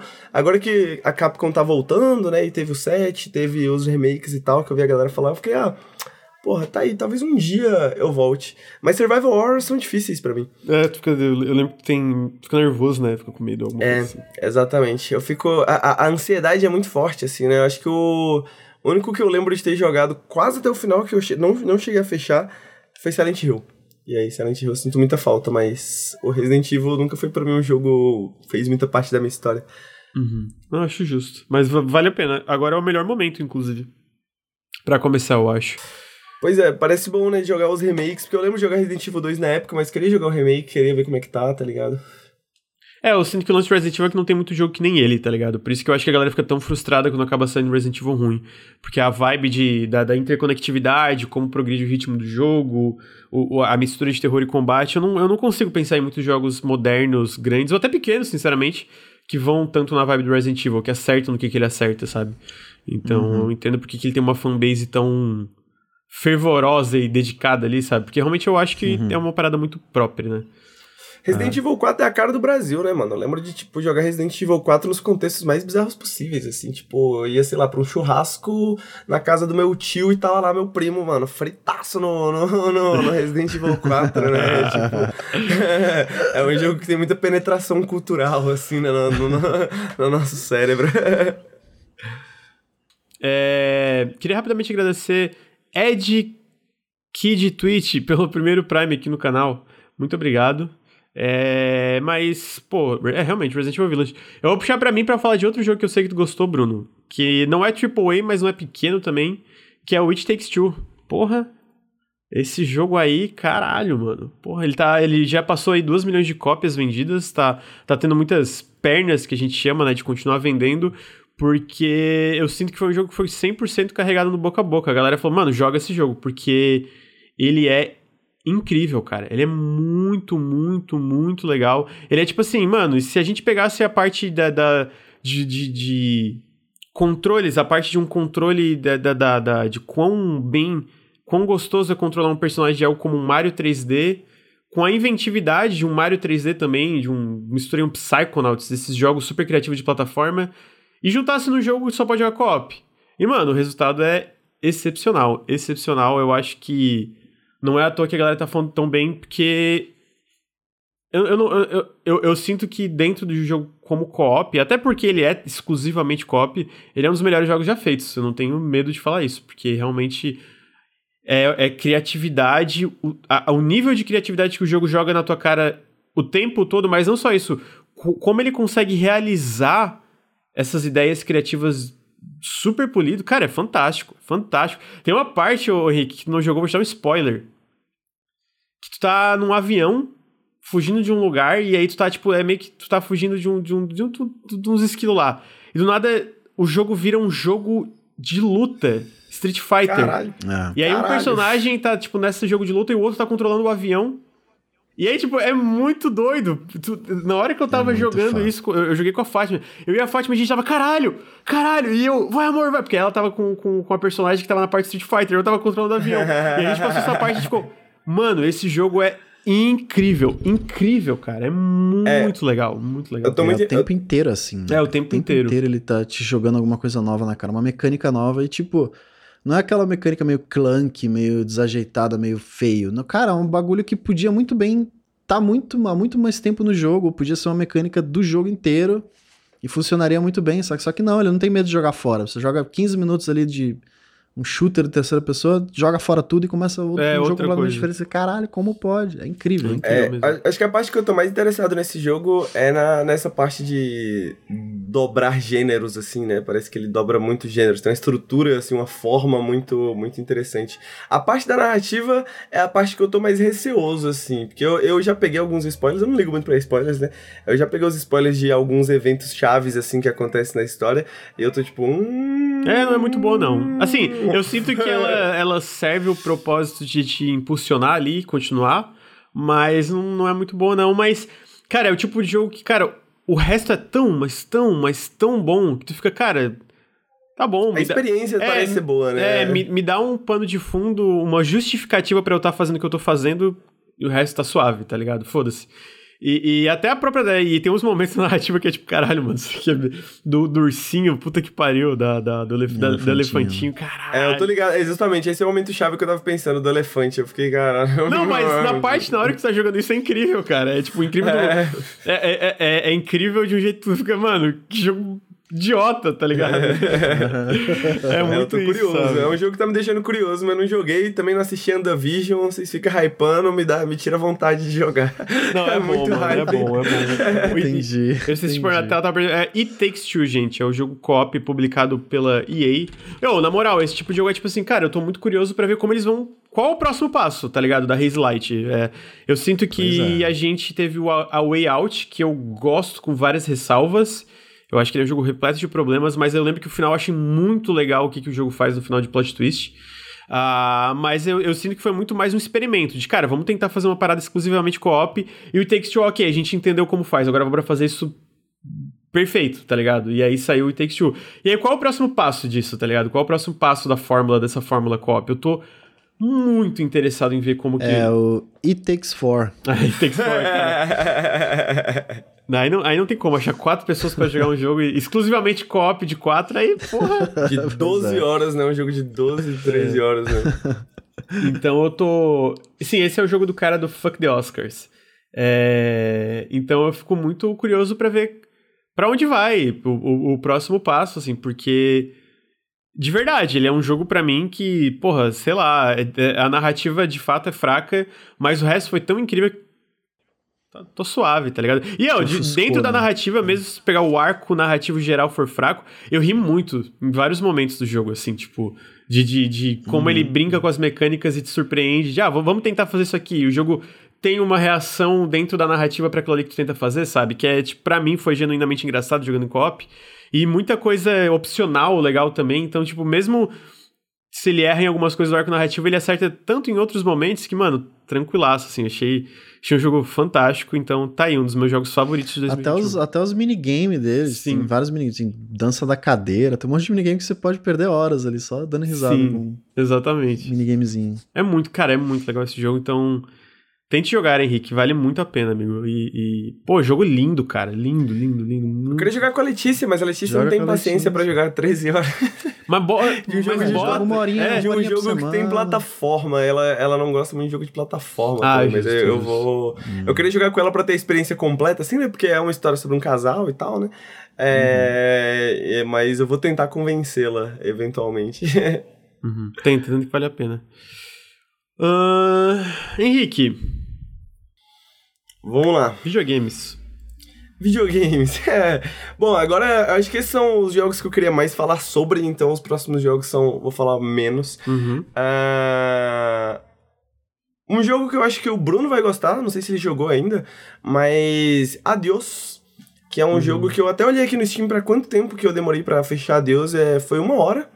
Ele é um jogo que foi feito pelo. pelo ele foi escrito, né? é, e dirigido pelo cara que fez Paratopic, que é um outro jogo narrativo relativamente curto também e tal. Ah, mas o Adeus ele é um pouco mais. Como. É, é, um pouco menos experimental e um pouco mais intencional, eu diria assim, né? Ele tem uma narrativa, ele tem uma história muito bem construída e você não tem muitas escolhas, você não altera muito essa história. É... Me lembra muito um conto, assim, né? Um conto sobre a máfia, sobre crime, sobre a vida, né? Porque ele tem muitos momentos muito tocantes, assim, né? Eu acho. Ah, dá pra tirar leite de cabra. Tem um momento que você tira leite de cabra. Então. Importante, importante. ótima razão. Você já tirou leite de cabra num videogame? Eu acho que não. Então tá aí a oportunidade. Adios é muito bom. Muito bom mesmo. Bem curtinho. Talvez o preço não seja muito. Muito bom nesse sentido, né? Pelo fato de ser um jogo curto. Mas é um jogo que vale muito a pena, assim. É uma experiência narrativa muito interessante. Outro jogo que eu queria falar sobre, né? É um jogo de correr, né? Não um jogo de andar necessariamente, mas Phantom Abyss, que Ah, lançou agora, né? esse mês. E é um joguinho que tá em Access, ele talvez não tenha muitas coisas, né? Talvez ele seja um pouco repetitivo. E eu concordo, né? E muita gente talvez não. É, é, seja uma crítica muito justa ao jogo. Eu especificamente gosto de coisas repetitivas, né? Eu gosto muito da temática também, né? De você entrar em dungeons. Ele é basicamente um plataformer é, 3D, onde você tem essas dungeons meio astecas, né? Meio Indiana Jones, assim, que você tem várias armadilhas e você tem que chegar no final e pegar uma relíquia. E o diferencial dele é que todo templo é único, né? Ele é procedural e todo templo é, é, é único em certos sentidos, né? Você vê aquelas estruturas sendo repetidas várias vezes, ah, não necessariamente nas mesmas ordens, né? Sempre com alguma alteraçãozinha, às vezes, de posição e tal, tal, tal, mas eles se repe- eh, essas estruturas se tornam repetitivas relativamente rápidas, rapidamente. E então cada templo é mais ou menos único e só pode ser completado uma vez. Uma vez que ele é completado, ele desaparece, né, do, do da, da, da, piscina, da pool, assim, de, de templos, e ninguém mais pode pegar aquela relíquia em específico. E as pessoas que morreram naquele templo, você vê os fantasmas dela, né? É, você vê o- o- os fantasmas dela, onde elas morreram, às vezes você pega dicas disso. Ah, ele tem muitos segredinhos, às vezes espalhado, que não é muita coisa, geralmente é só dinheiro. Ele lembra um pouco. Não sei, talvez tipo um jogo de speedrunner, sabe? Um jogo. Um, um jogo meio. que tem um foco meio na competição, assim, né? Que tem um foco meio nisso, assim. E eu não sei, é um jogo que ficou meio que na minha cabeça, e eu tô jogando bastante, assim, eu tô gostando bastante. Ele tem um chicotezinho que você usa pra te puxar, então as mecânicas básicas dele pra mim são muito gostosinhas, assim, sabe? São muito. É, é muito gostoso você andar e correr e desviar das coisas. E os templos mais difíceis são muito difíceis, sabe? Às vezes você quer fazer uma coisa rápida. Ele tem esses guardiões também que ficam te perseguindo pelo templo. E cada guardião tem meio que uma. uma- faz uma coisa diferente que te força a se manter em movimento, né? E, e- e- e cria uma sensação de perigo muito grande, assim, a- ao longo do jogo. É um jogo que você sente que você. Aquele tipo de jogo que você sente que, putz, perdi vida porque eu errei, tá ligado? Porque eu vacilei, porque eu parei de prestar atenção. Então, por isso que eu gosto da repetição dele, eu acho, sabe? Ele. É, a repetição permite que você meio que aprenda, eu acho, como que aquelas estruturas, e aí você começa a reconhecer aqueles padrões, você começa a reconhecer aquelas estruturas, e você tenta aperfeiçoar o seu conhecimento ao longo do tempo, né? Então, tipo quando eu comecei a jogar, o, a, primeira, a primeira série de templos, né? Uh, o primeiro bioma, digamos assim. É, putz, tava, mano, não conseguia chegar no final, demorei muito para chegar no final. Agora, putz, a hora que eu quiser passar do primeiro templo, eu consigo, entendeu? E, e o jogo meio que te também é, é, incentiva a fazer isso. Porque toda vez que você passa, mesmo que seja pelo primeiro templo com um chicote novo, cada chicote também tem uma funçãozinha diferente, Uh, e tem, também tem, uma, um, um, tem um benefício e tem um malefício, né? Tem alguma coisa que ele tira. Mas quando você completa um templo, você abençoa aquele chicote e ele perde aquele malefício, né? Ele só fica com benefício. Então é, é, é interessante às vezes você, putz, quero chegar muito longe Quero chegar no terceiro templo, né? Que até agora só tem três templos, três biomas de templos. Uh, quero chegar no final do terceiro templo. Vou pegar esse chicote, vou no primeiro templo, vou fazer ele uma vez, vou abençoar o meu chicote para me preparar para ir pro terceiro templo com mais força, sabe? Para ir com mais, com mais benefícios e tal. Então, é. É um jogo talvez não para todos os gostos, eu diria. Mas eu, eu, é, eu fiquei um pouco apaixonado, assim. É, eu fiquei um pouco apaixonado por Phantom Abyss. É muito legal. É muito Percebemos. só mais uma vez, né, Henrique? Só, só mais um. Só mais, só mais um, é exatamente o tipo de jogo de só mais uma, cara. E, e, e eu pensei, e eu tava pensando nisso, né? Que é um jogo muito sobre que talvez se ele fosse outro tipo de jogo eu não estaria jogando porque ele encaixa muito bem na minha rotina, sabe? Então, tipo, às vezes eu tava eu não tava com nenhum jogo assim que ah, eu tenho uma hora. O que, que eu posso jogar? Ah, agora eu posso jogar Phantom Abyss, porque eu posso jogar 30 minutinhos de Phantom Abyss e já tô satisfeito às vezes, sabe? E, e eu não tinha jogos assim para encaixar na minha rotina, e talvez seja por isso que eu tenha jogado tanto Phantom Abyss de certa forma, sabe? Sim, faz sentido. É, o. O jogo, é, o, o, o, pra mim, o fundamento do jogo é muito bom, né? Tipo, o, o essencial, os pilares do jogo ali, tipo, os controles e o level design ali é legal, mas de fato eu joguei umas 3, 4 horas e senti, tipo, ah, pô, já vi bastante do que ele tem para oferecer, né? Mas, ao mesmo tempo, é, é isso, ele é um jogo em acesso antecipado, então eu tô muito curioso como ele vai evoluir, né? Eu acho que ele tem bastante pot potencial como um jogo em acesso antecipado, até porque ele já acertou em muita coisa, né? Então, então é, é bem da hora e eu sinto que ele, ele faz umas coisas bem legais, bem diferentes, assim. Bruno! Opa! Tessaro. Diga. Videogame, né?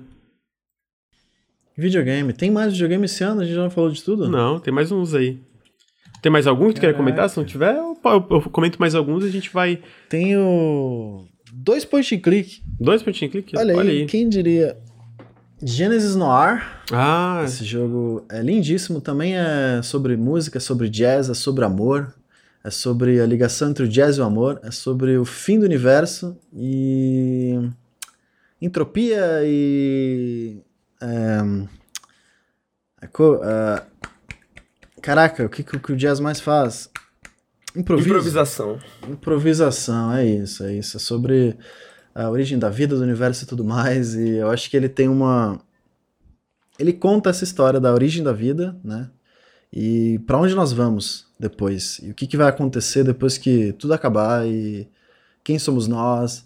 E ele conta tudo isso de uma forma muito linda, visualmente e musicalmente, né? Porque ele é todo banhado a jazz. E enfim, ao mesmo tempo que ele conta essa história do universo, ele conta uma história de amor e de traição sobre uma mulher que ela meio que representa esse universo e um, e um assassino que representa o Big Bang e como isso tudo vai acabar. É uma metáfora muito bonita, esse jogo é muito lindo. É curtinho também, então vale a pena, tem no Game Pass, vale a pena dar uma olhada. E o outro point and click é Backbone, que também é lindíssimo. Eu acho que a galera não gostou muito desse jogo porque o final dele é aquele final que você fica. Hã? O quê? Hã? Saga de. Hã? Pera, não. É, é, é bem isso. E eu acho que ele tem diálogos excepcionais, é, é, são muito divertidos em momentos e são muito característicos. O personagem não é aquele personagem boladão, é, porque eu sou um detetive fodão. Não, ele é só um cara normal, fazendo merda o tempo todo, falando besteira. Às vezes as respostas você fala, tipo, sem querer sai de um jeito que você não queria falar e fica aquele momento awkward com, com outra pessoa. Acho que ele tem esses momentos muito divertidos e vários personagens incríveis que você conhece durante o jogo todo. Ele tem esse, esse gráfico, não sei se você está mostrando aí para quem está assistindo na live, mas ele tem um visual muito bonito. E ele, ele é meio que essa investigação que você você é um detetive particular e uma mulher, uma acho que ela é uma topeira. Não sei, cada pessoa tem esse, esse animal, né? É um mundo em que os humanos não existem mais e agora só existem animais, meio humanos, meio animais. E essa topeira pede para que você investigue o marido dela, porque ela tá desconfiada que o marido tá traindo ela. Então você é esse tipo de investigador, sabe? Que ele meio que fica stalkeando ali para ver o que o cara tá fazendo, para poder é, falar pra mulher, ou enfim, né? E você persegue esse cara num bar, assim, meio de pessoas é um bar meio de elite, saca? Que esse cara tá frequentando.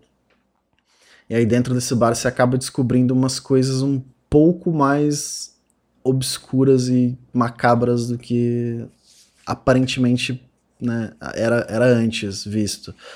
E aí, descobrindo essas coisas, você meio que se envolve numa trama muito maior sobre a política, né, sobre os, os macacos, que são a elite dessa cidade, que eles moram num bairro de ricos, e sobre essa ursa que ela é, ela é a dona desse bar e que ela tem alguma treta com o ministro da ciência que junta Caralho. o que, que esses, o que, que esses macacos têm a ver com isso e por que que tá com... Cara, meio que uma investigação muito baixa começa a virar um negócio absurdo e esse personagem não sabe como lidar com isso, ele tem a ajuda de uma raposa que ela é jornalista. Então, cara, esse jogo é muito bom, é muito bom. O final é realmente muito estranho ele deixa muitas perguntas abertas, então é, eu entendo as pessoas ficarem frustradas, mas eu acho que essa porta aberta que ele deixa gera algumas discussões interessantes. não tive com ninguém, porque eu não sei quem jogou esse jogo, mas tô aberto aí a conversar sobre o final desse jogo, que eu acho muito interessante. Aí, então, o Bruno tá prometendo um, Periscópio. Não. Que isso? Com spoiler. Já achou, já achou que era ensaio, Bruno. Tô prometendo nada, Gelou. não. Tô prometendo nada, não. eu vou puxar pra ti, Lucas, com um jogo que eu sei que você ama e que talvez não saia esse ano, a versão final. Qual? Que é Rogue Legacy 2. Porra, bom demais, né, amigo? Caralho, esse jogo. jogo. incrível, né? Pô, eu não Tu gosta do primeiro, né? Eu não gosto do primeiro, eu sabia? Gosto. Tipo assim, a estrutura ali essencialmente é a mesma, eu acho que tinha uma estrutura legal, mas eu não gostava de como o personagem se movia pela tela, então, tipo, eu acabei dropando. E eu acho que é, essa uhum. é, o, é o. Cara, é o, é o gote ali do. do, do, do Rogue Legacy 2, mano. Pô, uma delícia, o Rogue Legacy cara. 1 foi o meu, foi meu primeiro contato com, com roguelike mais padrão, assim, sabe? Uhum. Esse roguelike. Um roguelite. Óbvio. E é roguelite, é isso? É, é isso, é Henrique? Roguelite? Roguelike. Roguelike. É, é, é, eu, estabele, eu estabeleci uma regra, uma regra aqui, deixa eu só repassar para os meus colegas aqui, Lucas e Bruno, chat, que o chat já sabe, mas vocês talvez não saibam. Agora, no Nautilus, para todo mundo que está ouvindo o podcast também, no Nautilus, a gente tem duas nomenclaturas. A gente tem roguelike e roguelike tradicional. Então, tudo que é roguelike a gente vai chamar de roguelike. O que for mais tradicional, grid-based, aqueles, né, aquelas builds insanas, aqueles jogos difíceis de aprender, que alguns colegas mais chatos gostam de chamar de planilha de Excel, a gente vai chamar de roguelike tradicional. O resto é roguelike. Então, Rogue Legacy 2 e 1 roguelike. Entendi. Bruno. Não existe roguelite. Rogue, é, rogue não existe roguelite. Rogue, Legacy, tá rogue Legacy 2 é um roguelite, então? Continue, por favor. Um roguelike.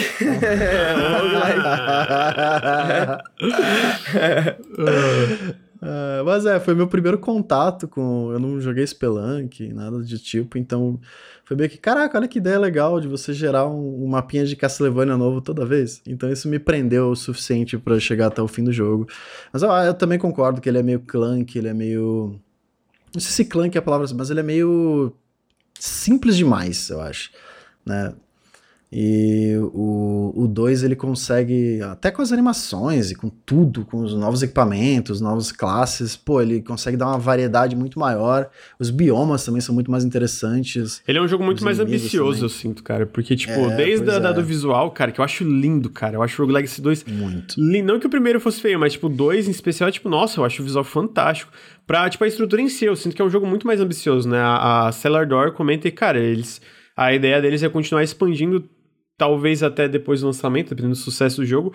É, um, é o tipo de jogo que eu espero que no ponto zero a galera vá, tipo, dê uma chance e comece a jogar, porque é isso, ele tem classes e cada classe, tipo, é muito diferente entre si de como tu joga, tipo, com aquele assassino das duas adagas, pro pistoleiro, pro, pro, pra Valkyria, pra, pro, pro guerreiro padrão, pro mago, pra, sabe? Tudo funciona muito diferente e todos funcionam muito bem para mim, pelos pelo, pelo que eu testei. Eu tenho meus preferidos, mas eu sinto que todos funcionam muito bem. Os chefes são. Eu, eu, eu enfrentei três chefes até agora. O primeiro, né, que é aquele velho esqueleto lá, velho meio morto-vivo. O segundo, que são os dois esqueletos gigantes. E a terceira, que é tipo uma princesa de gelo. Cara, as três lutas eu achei fantásticas, o combate é muito gostoso, a exploração, tipo, tudo, e conforme eles vão lançando mais patches, o jogo vai ficando ainda mais interessante de explorar e descobrir os sistemas, etc, né? Porque ele vai integrando sistemas dentro da progressão mais padrão do jogo, e aí tu vai ter outras coisas para explorar. Esse sistema novo de Heirloom, né, de, de heranças que, que, que te dá novas possibilidades de movimentação e é mais fixo dentro da estrutura roguelike. Mano, eu me pegou de surpresa, eu não achei que eu ia gostar tanto como eu gostei. Se eu olho aqui no Steam, hoje eu tenho. O jogo tá em Early Access ainda, eu tenho. Uh, eu já tenho 64 horas de Rogue Legacy 2, velho. 64 horas, sabe? E, e, o jogo nem saiu ainda. Tipo, ele tá na versão 0.5, tá ligado? Então. É, comigo clicou muito, sabe? Eu, eu, realmente amei muito tudo que, que, que eles estão fazendo ali. E eu ainda nem consegui jogar os, os últimos dois updates Ainda nem consegui testar, porque tem, de novo, tem novas classes e eu, e eu acho que isso. Porra, esse lance de novas classes é uma, uma parada que eu sempre fico muito animado, porque, de novo, cada classe é muito diferente entre si, é muito legal de jogar entre cada classe. Mano, eu, eu podia continuar. Eu amo esse jogo. Eu amo esse jogo. Eu amo esse jogo. É, eu te interrompi. Eu tenho minhas preferidas. Você tem as tuas preferidas, tipo Gunslinger. Eu não gosto de jogar Nossa, eu adoro, mano, Gunslinger. Velho. Pois é. Ele tem essa variedade muito grande que talvez você não goste de jogar de arqueiro, mas vai se divertir com o bárbaro, vai se divertir, saca? É muito diferente uma classe da outra, então já é o suficiente para você querer testar. Eu amo arqueiro. Arqueiro para mim é a melhor classe. Eu não gosto, aí tá. Eu não gosto de arqueiro. Nossa, eu acho um saco de jogar, velho. Mas, é mas aí bom. tá, eu acho que o, o que, que esse jogo tá acertando é como cada, a, viabilidade de cada classe, mas não é nem só a viabilidade, tipo, ah, não, dá pra zerar. É tipo de. Mesmo o arqueiro, quando cai umas runs com ele, eu fico, ah, não, tipo, eu jogo, sabe? Vai, mas eu sinto que cada classe para alguém para alguém vai funcionar, sabe?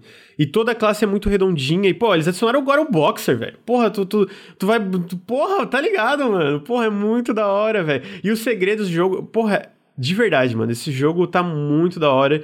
E, de novo, ele saiu em 2020, na verdade, né? Mas como ele continua sendo atualizado, a gente comenta dele como um, um jogo de 2021, digamos assim, né?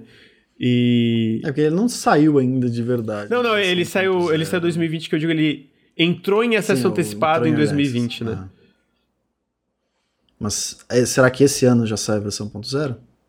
Talvez ele seja 2022. É, né? pode ser esse ano. É, pelo que eu entendi, eles estão planejando para esse ano mas possivelmente fica pra 2022 de fato, né? Porque, mano, de verdade, ou oh, eles já dobraram o tamanho do jogo desde o tamanho, ele já é um jogo consideravelmente maior que o primeiro Rogue Legacy, e ele ainda tá na metade, velho. Ainda tá na metade da, da, das atualizações, sabe? Falta bioma, falta um monte de coisa que eles estão adicionando. Mano, é muito impressionante o que é eles estão fazendo com esse jogo é para mim, sabe? E eu espero que quando sair 1.0 ele seja tipo uma vibe tipo Hades. O Hades, ele explodiu quando saiu no, no, no Steam em acesso antecipado, mas ele explodiu mesmo quando foi o 1.0 pro Steam e pro Switch. Ele virou, tipo, um fenômeno. Ele saiu da bolha, digamos assim, né? Eu sinto o. Eu, cara, de verdade, eu espero que o Rogue Legacy 2 acontecesse também. Até porque até os personagens, a história do jogo é muito, é, é muito carismático, sabe? É, e a gente já viu isso no jogo anterior da Stellar Door, né? No Full Metal Furies, a gente já viu como eles sabiam criar personagens carismáticos, um mundo interessante, né? Então. É, eu tô. Eu tô muito feliz com esse jogo, basicamente. Tu jogou a última atualização, Bruno? Eu. Eu não cheguei nos biomas mais dos últimos que saíram, porque é muito difícil, né? Eu joguei o quê? 14 horas, então não... Eu matei dois chefes. e aí tô preso no bioma de gelo e no outro lado da parte de cima, não consegui passar ainda. É muito difícil. É muito sobre isso, né? É muito sobre repetir. Então, ele, ele é muito gostosinho, ele não cansa. Mesmo que você morre, você não fica, ai, perdi tudo. Não, pô, vou jogar com outro boneco agora, eu vou avançar mais e vou pegar mais coisa. E tá sempre desbloqueando alguma coisa, sempre ganhando equipamento novo e relíquia nova. Então, ele nunca para. Nunca para. Muito bom. É muito bom mesmo. Então, Rogue Legacy 2. é, Eu vou trazer alguns jogos que eu quero comentar rapidamente aqui. Na verdade, um que eu quero comentar mais de forma mais aprofundada e outros um pouco mais por cima. O que eu quero comentar mais de forma um pouco mais aprofundada é o Before Your Eyes, que é um jogo que tu joga basicamente com a, a Mia. que tu joga com a webcam. Então, tipo, tu. É, ele é um jogo onde tu configura a tua webcam pra cada vez que. A história do jogo ela avança cada vez que tu pisca. Então tu controla tipo a câmera com o teu mouse ou controle, mas cada vez que tu pisca, é meio que teu personagem pisca e tu pula pra próxima etapa da história desse personagem. E a forma como ele faz isso, tanto pra interação com o cenário, como pra contar essa narrativa sobre aquela coisa meio clichê de tipo, cara, pisque e a sua vida vai passar pelos seus olhos, sabe? É muito emocionante pelo contexto que o teu personagem principal tá.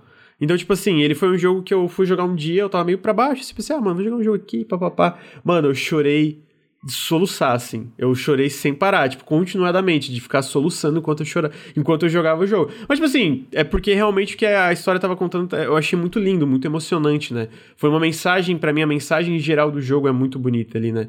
Então, porque ele é meio que um jogo meio, entre aspas, trágico, mas ele meio que tenta encontrar uma coisa boa dentro dessa tragédia, tragédia no sentido de coisas, de inevitabilidades da vida, entre aspas, assim, né? E eu acho que é um jogo fantástico. Eu não quero dar spoilers, mas basicamente ele é um jogo onde no começo do jogo tu é uma alma que foi pega por um, um- o barqueiro, sabe o que seria o como é que é o nome do barqueiro da, da mitologia grega? O, Caron? tipo o Caron. Caronte? É o Caronte. Não, não é o Caronte, mas tipo, é nessa vibe de. É um, tipo um gato, um felino, tipo um Anubis, entre aspas, felino, assim, que ele pega essas almas pra tentar levar, assim, pra uma torre que vai, tipo, a- a- te analisar. Ele vai, tu vai contar tua história pra ele e ele vai, tipo, julgar, vai levar e contar tua história pra um, um, um, um- guardião que vai dizer se tu é digno ou não pra ir pra pós-vida, o paraíso, digamos assim, né? E aí, o que que acontece enquanto tu conta essa história é tem um plot twist ali no meio, e aí é, é- é muito legal. É muito legal. Mano, assim, é linda a história. Ele é um jogo que, tipo, tu não vai ver tudo dele porque tu vai piscar. E vai passar, mesmo que, que tem uma parte do jogo que eu tava, tipo, eu tenho um personagem deitado do lado de uma menina que ele tem. que tu decide quais são os sentimentos por ele em relação a essa menina. E eu queria ver o que que tava acontecendo, só que eu pisquei. Eu fiquei, caralho, eu pisquei, filha da puta. Entendeu? Então, tipo, e, e eu acho que é a vibe do que, que o É jogo. porque o, o jogo funciona com webcam, não é? Isso, Não tá exatamente. parado assim? Tipo, se tu não tem webcam, ele tu pode configurar o teu celular pra ser webcam, e também dá pra jogar sem ser uma, uma, uma webcam, mas de fato ele foi pensado pra pra uma câmera, pra quando tu piscar, tu passar, passar pra próxima parte da tua vida, assim, né? Então, tipo, é, é- gente, é fantástico, fantástico. E o nome do jogo é Before Your Eyes. Ele saiu esse ano e, cara, é muito lindo, muito legal. Eu recomendo muito. Foi uma experiência que me pegou assim, desprevenido, da, da melhor forma possível. É um dos meus jogos preferidos de 2021 até então, assim. Bate de frente com Village, com, com o It Takes Two e etc. pra mim, assim, porque foi muito impactante pra mim. Então, tá aí. Before Your Eyes. Outros jogos que eu quero comentar mais rapidamente. Porque daí a gente entra um pouquinho na parte de. Eu, eu passo pra vocês pra falar de mais jogos, a gente entra em alguns que a gente tá esperando. É, o, eu joguei dois jogos brasileiros que eu achei fantástico e recomendo, que é o Red Ronin, que é feito por uma pessoa, o Thiago. Ah, ele é um jogo por turnos, um dash and slash, digamos assim, ah, onde ele mistura turnos e puzzles e é meio de combate, e ele é muito legal. É, eu, eu- gravei um, um, um café com videogames com o Thiago, inclusive, e eu recomendo muito o jogo, ele é super baratinho, ainda mais na Steam Sale. Comprem, ajudem aí ao desenvolvimento nacional e o jogo, pra quem curte esse tipo de jogo de. É, por turnos, onde tu tem que pensar em como tu vai meio que limpar um mapa, assim, sabe? Como tu vai chegar até o final desse mapa vivo. Mano, é um jogo muito da hora. É, o outro jogo que eu também. Não, ninguém falou Dark Alliance, ninguém vai falar desse jogo aí, não. É, outro jogo é o Kaze and the Wild Masks, que é tipo um jogo tipo na vibe de Donkey Kong Country, brasileiro também, muito legal. É, eu fiz 100% nele, tanto que eu gostei, fiz, é, fiz 100%, gostei muito do jogo. E para quem curte Donkey Kong, cara, eu acho que é, é imperdível. Tipo, ele é bem Donkey Kong mesmo, tipo, muito, muito é, inspirado por Donkey Kong. Tem uma, umas pegadas nos níveis, ele tem personalidade ao mesmo tempo que é inspirado no Donkey Kong. E, e, e, ele acerta ao ser um meio que um Donkey Kong brasileiro, assim, sabe? Tipo, ele, ele acerta e eu acho que isso é, é, é um testamento a como o jogo é legal, porque não é fácil emular um Donkey Kong e acertar, sabe? Então, também o caso é Masks. E outros que eu quero comentar mais brevemente é o Returnal, que eu achei bem legal, que é um roguelite aí de, de roguelike. Calma, Henrique, respira. um roguelike da Housemark para PS5, é um exclusivo publicado pela Sony. O Ratchet Clank Rifts Apart, que eu tô achando fantástico, também a gente vai comentar agora no Periscópio. Eu joguei muito do Valheim, tem umas 20, 25 horas, quero jogar mais, pretendo acompanhar o Early Access dele, o Valheim é muito legal. O Curse of the Dead Gods, que é um jogo que eu fiz um vídeo que também é um roguelike de, de ação isométrico, que eu me diverti muito. E outro jogo é o Loop Hero, fantástico também. Eu acho que o Henrique e o Bruno gostaram. O Bruno eu vi jogando ontem, não sei se ele gostou. Comecei a jogar ontem. O Batelli mandou, joga aí essa porra. Ah, que legal. muito, muito bom. Ele mandou no chat, cara? Eu joguei. Ele mandou no Whisper aqui. O pior é. que eu é. vi uma mensagem do Batelli com aqui, eu falei, uai, o que, que o Batelli tá mandando aqui pra alguém que tava fazendo live? Agora eu entendi. a galera falou porque eu tava. Eu ia jantar, né? E o pessoal falou: não, pô, fica e joga Loop Hero enquanto você janta. Porque o jogo gira sozinho, né? Ah, mas eu não tenho, Batelli. Agora você Agora. Você eu joguei. Eu joguei três loops, mas já tava grudado, sabe? Se a minha não tivesse desligado o computador, eu É muito bom mesmo, cara. Muito bom. E os update, o último update é muito bom porque mesmo se tu perde, tu dá o, a tomada, tu volta para onde estava no loop. Porque agora tem save, né? No meio do, do loop. E antes não tinha, né? No, no, lançamento do jogo. Então é um jogo fantástico que não é à toa que explodiu assim também, né? Eu sinto que. É um jogo. É aquele tipo de jogo difícil de explicar porque ele é muito próprio, né? E Henrique, não quer falar de Ultra Kill, não? Ah, sim, eu, eu tenho uma listinha de jogos aqui que eu queria abordar, eu vou tentar abordar eles bem rapidamente, assim, fazer... É, são seis jogos, sete. Uh, você falou de jogos brasileiros também. É, bom, deixa eu falar do Ultra Kill que tá na tela primeiro. Eu então. botei, mas. É, não, sem problemas. Ultra Kill é, mano, um dos FPS mais legais que eu já joguei. Ele é chamado de uh, Quake com Devil May Cry, né? Pelos, pelo, pelo desenvolvedor, que é um O site é solo. Devil May Quake, né? Devil May Devil Quake. May Quake, exatamente. É, então ele tem esse foco em combos, em movimentação sinistra pelo mapa, além do FPS. É publicado pela New Blood do Dusk, né? Que é uma das minhas publicadoras favoritas esse ano. E, cara, é fantástico. É um jogo que é fantástico. Todo mundo que joga vem falar para mim, porra, tô amando. Se você gosta de FPS, né, talvez, mas porque é um jogo bem focado em mecânica, assim, né, bem preciso de certa forma. Ele tem armas sinistras, armas absurdas. Vídeo no canal em breve. É, vídeo no canal em breve sobre o Kill. É, tá escrito já, uma, uma hora vai sair, já tá, já tá quase pronto. Tem um update novo muito recente, inclusive, que eu ainda não peguei, mas tem muita coisa nova. Falando de outra coisa que não é da New Blood. Deixa eu só é dar um parênteses assim. Eu, eu, eu, claro. eu, eu, peguei, eu, eu instalei o Trakill porque o Henrique pediu pra eu gravar umas paradas para ele. e meus amigos, esse jogo é, um, é, é espetacular. É, é assim, eu, eu, fiquei sem palavras. Era três da manhã, eu tava mandando Henrique. Henrique, a música que tá tocando. Henrique, olha esse. Henrique, eu, Henrique. Essa arma? Henrique. Como assim você atira na moeda? É. é foi tipo assim, nessa vibe, porque eu, eu gosto do, dos jogos Autor Kill. Eu já falei muito com, com o Henrique e com o Bruno sobre o Faith também, que é um jogo que tá em desenvolvimento, que é um jogo de terror fantástico também. Incrível. Dusk incrível. é muito legal, mas, cara, o Ultra Kill me pegou de um jeito que eu fiquei, puta que pariu, caralho! Que jogo é esse? Por que, que eu não joguei essa porra antes? Meu Deus do céu! É. É essa Talvez seja o meu jogo favorito da New Blood. Talvez seja o é, meu jogo eu favorito acho da válido. Oi, a trilha sonora. Nossa, mano, é sério, enfim. É... é... fantástico, é fantástico, mano. Não, sério, não tem. Se você gosta pelo menos um pouquinho de FPS, velho, não tem por que não jogar Ultra Kill. É tipo. Eu, eu joguei todo uh, o que tinha saído até então, né? Do Access. Ele tem um modo meio que endless, né? Um modo sem fim, assim, que fica, tipo, spawnando inimigos. Cara, era a minha meditação diária, assim, sacou? Tipo, eu entrava no Ultra Kill, eu ficava duas horas. meditação. Assim, ah! Tá ligado? Tá Pulando e voando, tá ligado? E aprendendo estratégias como, como controlar ali o cenário. Mano, é muito gostoso, você se sente muito bem jogando Ultra Kill, assim, tipo. E ele tem um, um, algumas questões engraçadas que. Um da, ele tem muitos segredos de movimentação e de técnicas que você pode usar que são meio complexas, assim, né? E ele não tem problema em não te contar essas paradas, tá ligado? Então, por exemplo, Uh, a shot, ele tem um parry, né? Deixa eu falar isso, né? Que isso é importante. É um jogo FPS, apesar de, não, de eu não usar muito, ele é um jogo FPS com parry, né? Você pode jogar de volta a bala dos inimigos e ela explode nos caras. Mas uma coisa que você pode fazer é dar um parry no seu próprio tiro de shotgun. E Sim. isso começou como um bug. E aí o cara falou assim: porra, mas esse bug é tão legal que eu vou deixar. Então é esse tipo de jogo, tá ligado? Uhum. É esse tipo de jogo. Tipo, isso é tão gostoso, isso é tão maneiro de fazer que eu vou deixar. É, Ultra Kill, outro jogo que tem essa pegada de FPS anos 90, mas numa ambientação mais soviética e numa pegada um pouco, às vezes, até meio de terror, assim, com fases e level design bem construído, é o ROT. Eu falei dele no Periscope também, H-R-O-T.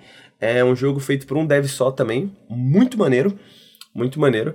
Uh... Outro jogo que é um FPS mais experimental. Eu não joguei o suficiente dele ainda para saber. Ele é bem experimental. É o Crouch Squad. Eu vi uma que... galera falando super bem. Inclusive tá fazendo mau sucesso, mesmo sendo bem estranho. Até o visual é bem estranho. Bem experimental, muito, muito estranho. Eu, ele saiu em Early Access em janeiro e saiu agora a versão 1.0. Ele é um jogo que se passa no capitalismo tardio, tardio né? Você é parte do Cruelty Squad, do, do, do, do, esquadrão da crueldade, que é tipo uma milícia, tá ligado? Uh, uma das coisas que você faz, por exemplo, quando você mata pessoas, você é um assassino, basicamente, né? Você faz hits.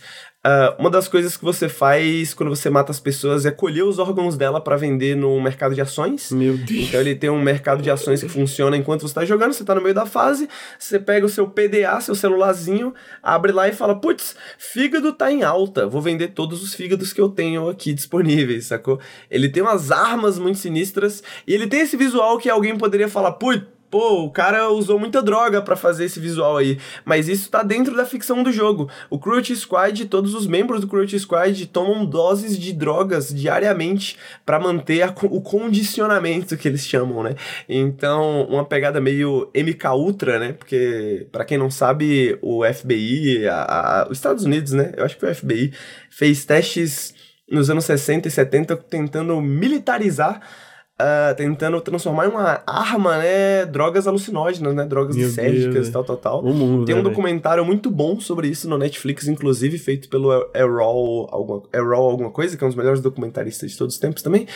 E então ele tem ele, ele, ele, ele, tem uma razão de ser, né? Tudo que, que existe no jogo tem uma razão de ser. É um jogo muito estranho, muito interessante, tem pesca, é, tá fazendo agora, o cara pescando. Tem pescaria. Tem pescaria, tem um, um grappling hook feito de tripas. Você compra mutações pro seu corpo, né? E tal, tal, tal. Uma dessas mutações é a sua tripa vira um grappling hook. É um jogo, mano, muito interessante. Muito, muito, muito interessante mesmo. Ainda não joguei o suficiente para falar mais num periscópio, coisa do tipo, mas eventualmente planejo fazer isso. Um, outro jogo brasileiro, já que o Lucas estava falando de jogos brasileiros, Uh, um jogo brasileiro que eu gostei muito foi dirigido por um brasileiro, né? Por um estúdio brasileiro, mas tem outras pessoas no time é, de outros países. É o Two Strikes. É um jogo de luta que Ricardo quase chorou jogando contra mim. porque ele é um jogo de luta de dois botões só. Você pode morrer com um ou dois ataques. Ele é 2D, mas ao mesmo tempo ele lembra muito Bushido Blade do PS1.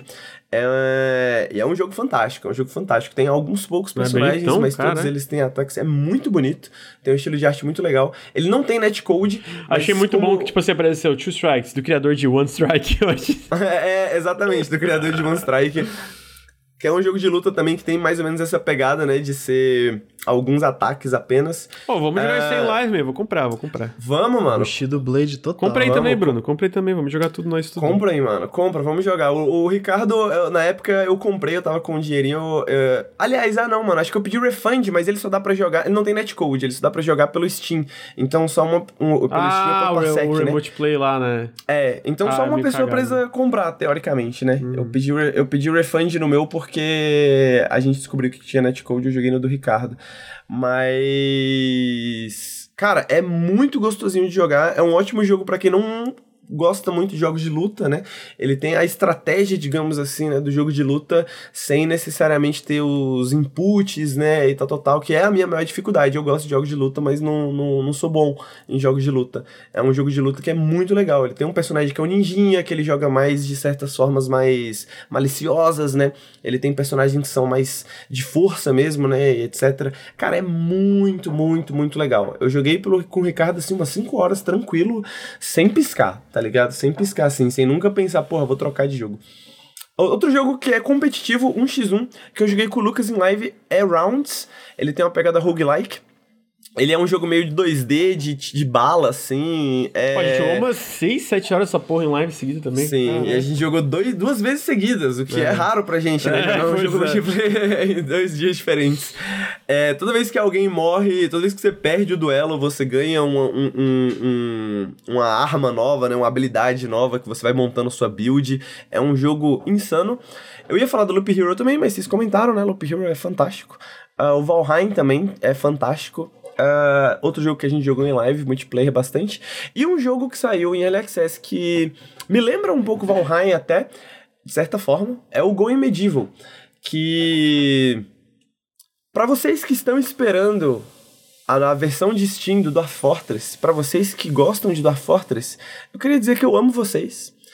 E se você não gosta de Dwarf Fortress, ou se interessa em Dwarf Fortress, mas nunca quis aprender, ou você gosta de Rimworld, que é um jogo que é um Dwarf Fortress mais acessível, eu sinto que o Going Medieval ele é um bom meio termo entre a acessibilidade de Rimworld e o 3D, né, digamos assim, do, do Dwarf Fortress, que ele permite você construir várias estruturas muito maneiras. E as estruturas lembram um pouco as estruturas de Valheim, né? Por isso que me lembra Valheim, porque tem essa coisa meio medieval, europeia e tal. As primeiras casas que você constrói de madeira parecem muito a casa de Valheim. Tem um sistema de estabilidade também. Então, é um jogo que tem um sistema de construção muito maneiro, muito interessante, totalmente 3D, muito bonito. Então, diferente do Dwarf Fortress, talvez, né? Então, talvez se fosse esse o seu problema com o Dwarf Fortress, Go Medieval é um bom jogo introdutório pro gênero, né? Pro gênero de... que a galera chama de Clone Sim, mas eu acho que a gente precisa pensar no nome novo, porque que nome desgraçado de merda. É, né? nome horrível. É... Então tá aí, alguns joguinhos que o Henrique curtiu em 2021. Não tem mais alguns que você gostaria de citar? Eu não, tô até com vergonha agora. Vocês jogam videogame, né? Eu não jogava videogame, caralho. Bom, não tenho mais nenhum. eu falo de videogame, agora jogar. então tá, se não tem mais nada, a gente passa rapidamente pro. É, deixa eu só agradecer dois subs, três subs, na verdade, que a gente teve. Rony Zank, muito obrigado pelos 7 meses de Prime. 87KP, muito obrigado pelo primeiro Prime. E CS Antunes, muito obrigado pelos 7 meses de Prime. É, mas agora a gente. Essa parte é bem rapidinha. Eu queria que vocês me dissessem alguns jogos que vocês estão esperando pro resto do ano. Pode ser atualização, pode ser tipo, ah, o lançamento 1.0 do Rogue Legacy 2, por exemplo. Como alguns lançamentos de fato, os lançamentos. Pode ser um jogo entrando em acesso antecipado também. É, então gostaria que vocês me dessem um, alguns comentários. Porque eu acho que 2021 tem muita coisa foda para sair, muita coisa que eu tô esperando. Uhum. Então eu não sei se vocês estão nessa também, mas gostaria de alguns exemplos. Eu não, eu, eu não, sou uma pessoa que manja muito de lançamentos, mas tem duas coisas. Talvez a versão de Steam do A Fortress, que eu não acho que vai sair esse ano, mas poderia sair, porque o tempo é relativo, né? Como diz a página da Steam do A Fortress. Ninguém sabe quando que vai sair, então sair esse ano é algo que eu tô esperando. Uh, e Deathloop. Deathloop. Deathloop, porra. Boa escolha. Deathloop tá na minha também. Eu acho que Deathloop vai ser fantástico. É Arkane, né? Arkane é um estúdio incrível. Bruno? Deathloop tá na minha também. Olha só que coincidência. Olha é, lá. É um canal de bom gosto, né? Eu tenho aqui Sable, porque uma coisa que Zeldinha Breath of the Wild me fez ficar mais animado ainda foi pra Sable. que ele é muito parecido na parte de exploração, Sim, né? Então, lembra, lembra. Que é a melhor parte disparada do Breath of the Wild. Também acho. Então eu tô muito animado para ver o Sable e conhecer o mundinho dele. O 12 Minutes também, que eu acho que tá todo mundo animado e desde que foi anunciado esse jogo, eu tô muito curioso para ver o que, que vai rolar. Parece também. Muito da hora. É, tem um que eu acho que todo mundo esqueceu, mas eu lembrei agora, que é o Militzioner Oh, lembro, mano. Esse é jogo do... parece muito doido. Tem um policial gigante te olhando o tempo todo, não é? Tem um policial gigante. É um jogo de. Hum. É um jogo de. É, immersive First Person Surreal, ou seja, um imersivo primeira pessoa surreal de escapada, simulador de escapada imersivo de primeira pessoa surreal. Esse jogo tá muito interessante mesmo, cara. Descrição. É verdade. Você usa a sua voz, cara, no microfone para conversar com esse policial e conversar com outros NPCs. Você tem que fazer teu plano de escapada enquanto você é observado por esse policial, sei lá, soldado, sei lá o que que é esse maluco aí, gigantesco. Ele te pega com a mão assim e você morre. Você tem que planejar essa fuga. Eu tô muito curioso para ver como que vai ser esse jogo. Eu acho que ele chama muita atenção por essa ideia maluca que pode trazer muitos comentários interessantes, né, sobre enfim. E tem mais aqui, mas fala aí, fala uns teus aí, fala uns teus aí. Ah, vamos ver. Eu vou falar o mais óbvio de primeira, Psychonauts 2, jogo do ano. Esse jogo aí vai ser o jogo do ano e quem acha que não vai ser tá errado. Só tá errado. É... Depende, da Fortress vai sair esse ano, ano que vem. Vai, não tem, amigo. Não tem jogo que bate frente com Psychonauts. Ah, eu sinto que eu tô muito na expectativa também de Back 4 Blood. Quero muito jogar isso no co-op. Pô, adoro The Left 4 Dead. E um jogo na vibe de Left 4 Dead novo, tô 100% dentro. Ah, eu quero muito Death's Door, que tá pra sair agora. Tá agora, final de julho. Boomerang X, também tô muito na expectativa que tá pra sair semana que vem já. Halo Infinite, cara, depois da, do que que mostraram na, na, na E3 do multiplayer, foi tipo assim, me, me, me... Estou acreditando. Me deixaram sonhar, entendeu? O multiplayer... Eu quero multiplayer gratuito. É, eu quero e- multiplayer gratuito. Vai ser, é, é isso aí. Eles mostraram e, tipo, pra mim é uma que seria uma evolução natural e incremental do Halo 3, que pra mim é um dos melhores multiplayer PVP que tem. Então, tipo assim, tô 100% dentro, tô, tô, tô dentro, quero muito, quero muito mesmo. Eu nunca imaginei que eu diria isso, mas eu tô animado pra Halo. Quem diria, né? Quem Porque diria? por cau- só por causa do multiplayer gratuito. Só por causa do porque eu joguei, joguei muito Combat Evolved no PC, porque eu lembro que o primeiro, o, o primeiro Halo, ele lançou o Combat Evolved no, no, no PC gratuitamente também, né? O, o, que era um, um standalone só multiplayer. É, mano, E eu joguei. Eu joguei muito Combat Evolved na época, tá ligado? Tinha vários mods, tinha o mod do Evangelion, você tinha um robozinho do Evangelion pra você controlar quando- no Halo, tá ligado? Era muito maneiro. Então eu tô muito no hype pra Halo. É... Pô, uh, Age of Empires Death's 4. Door. Da- Eu comentei, Death's Door. É... Eu... Campeonato de Halo, Lur, isso mesmo. Obrigado pelos 19 meses, amigo. E obrigado, Orcfire 123, pelos 6 meses também. É, mas o Age of Empires 4, que tá pra sair agora em outubro, pô, o novo Age of Empires, eu, eu tava comentando com o Henrique, eu não sou um jogador bom de FPS, mas eu adoro FPS, então, tipo, tô dentro. Tem o Solar Ash, eu amo Hyper Light Drifter, tô muito na expectativa do que, que esses caras vão fazer é, com, com esse jogo novo. DLC de Outer Wilds, talvez, a gente viu um breve teaser no, no, no, no Showcase da Annapurna, quero muito. Meu Deus, Então, tipo, meu Deus. Caralho, isso vai ser incrível. Bruno, Não mas... consigo nem imaginar o que seria um DLC de Outer Wilds, mas eu quero, eu quero tanto. É, não. Cara, eu, eu, eu- depois do. Depois do. O que que eu. eu é, Mano, é, os caras me convenceram. Qualquer coisa que eles fizerem, eu vou estar no hype, entendeu? Porque Outer Wilds foi tão absurdo que é tipo. Tô dentro, tô dentro. Henrique, tem mais alguns que você gostaria de citar? Cara, eu, eu- não, não consegui fazer uma pesquisa, mas eu vou dar uma olhadinha. não consigo lembrar nenhum de cabeça. Bruno?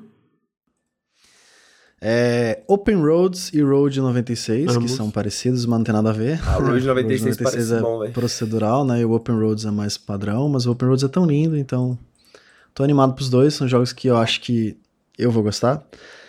O Oxenfree 2, que o 1 é Porra, caralho, esse jogo vai ser E muito foda. finalmente vai ter um 2. Ah, eu tô muito animado também. pra tomar susto e, e ter a cabeça quebrada com, com as ideias malucas desse jogo.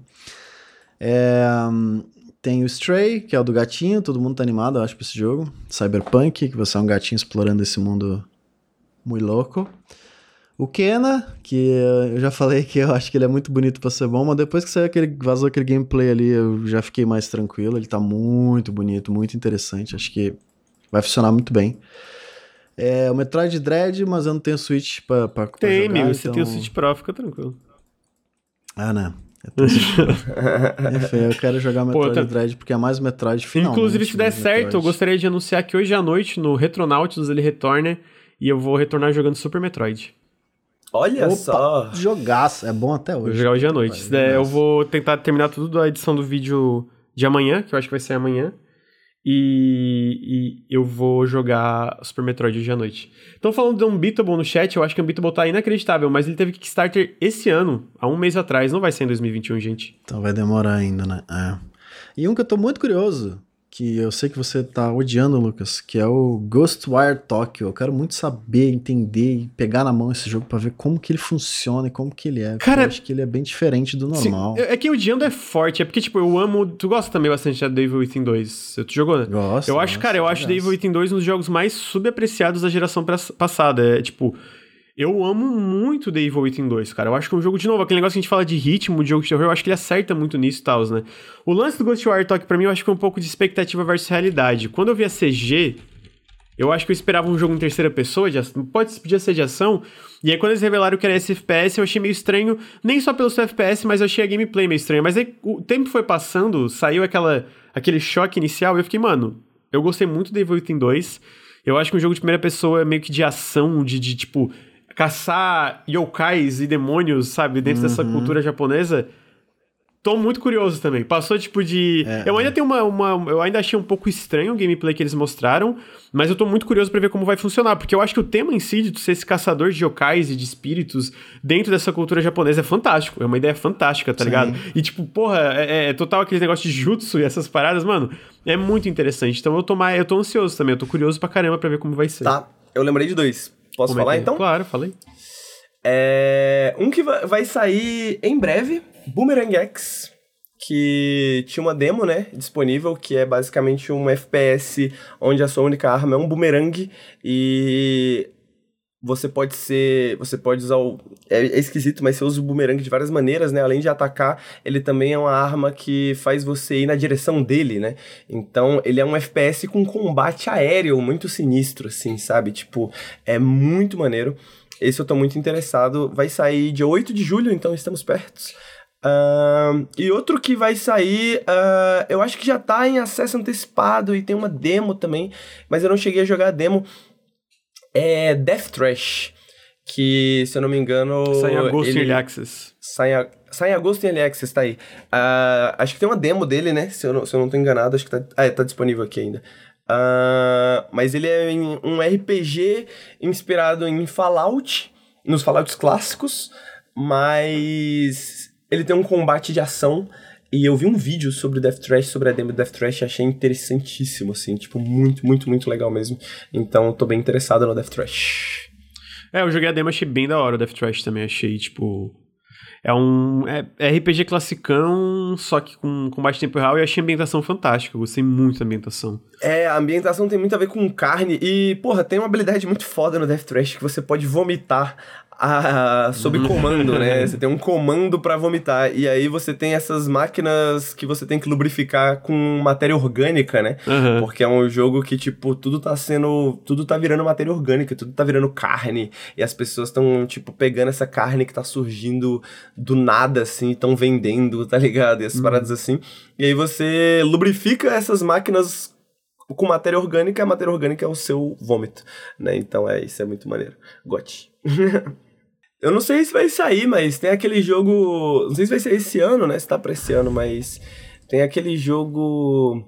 Ah, eu não vou lembrar nenhum nome, é por isso que eu preciso do Lucas aqui. aquele jogo de pescaria. Que. Ah, o Moon Glow Bay? Isso, Moonglow Uhum. Bay. Moonglow Bay. Deixa eu ver se tá pra sair esse ano.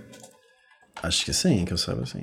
Muito bonito esse jogo. É. RPG de pescaria faz muito sentido, né? Um RPG de pescaria. É, tá aqui, dois data de lançamento de 2021. Faz todo sentido do mundo, né, cara? Um RPG de pescaria, assim e tal.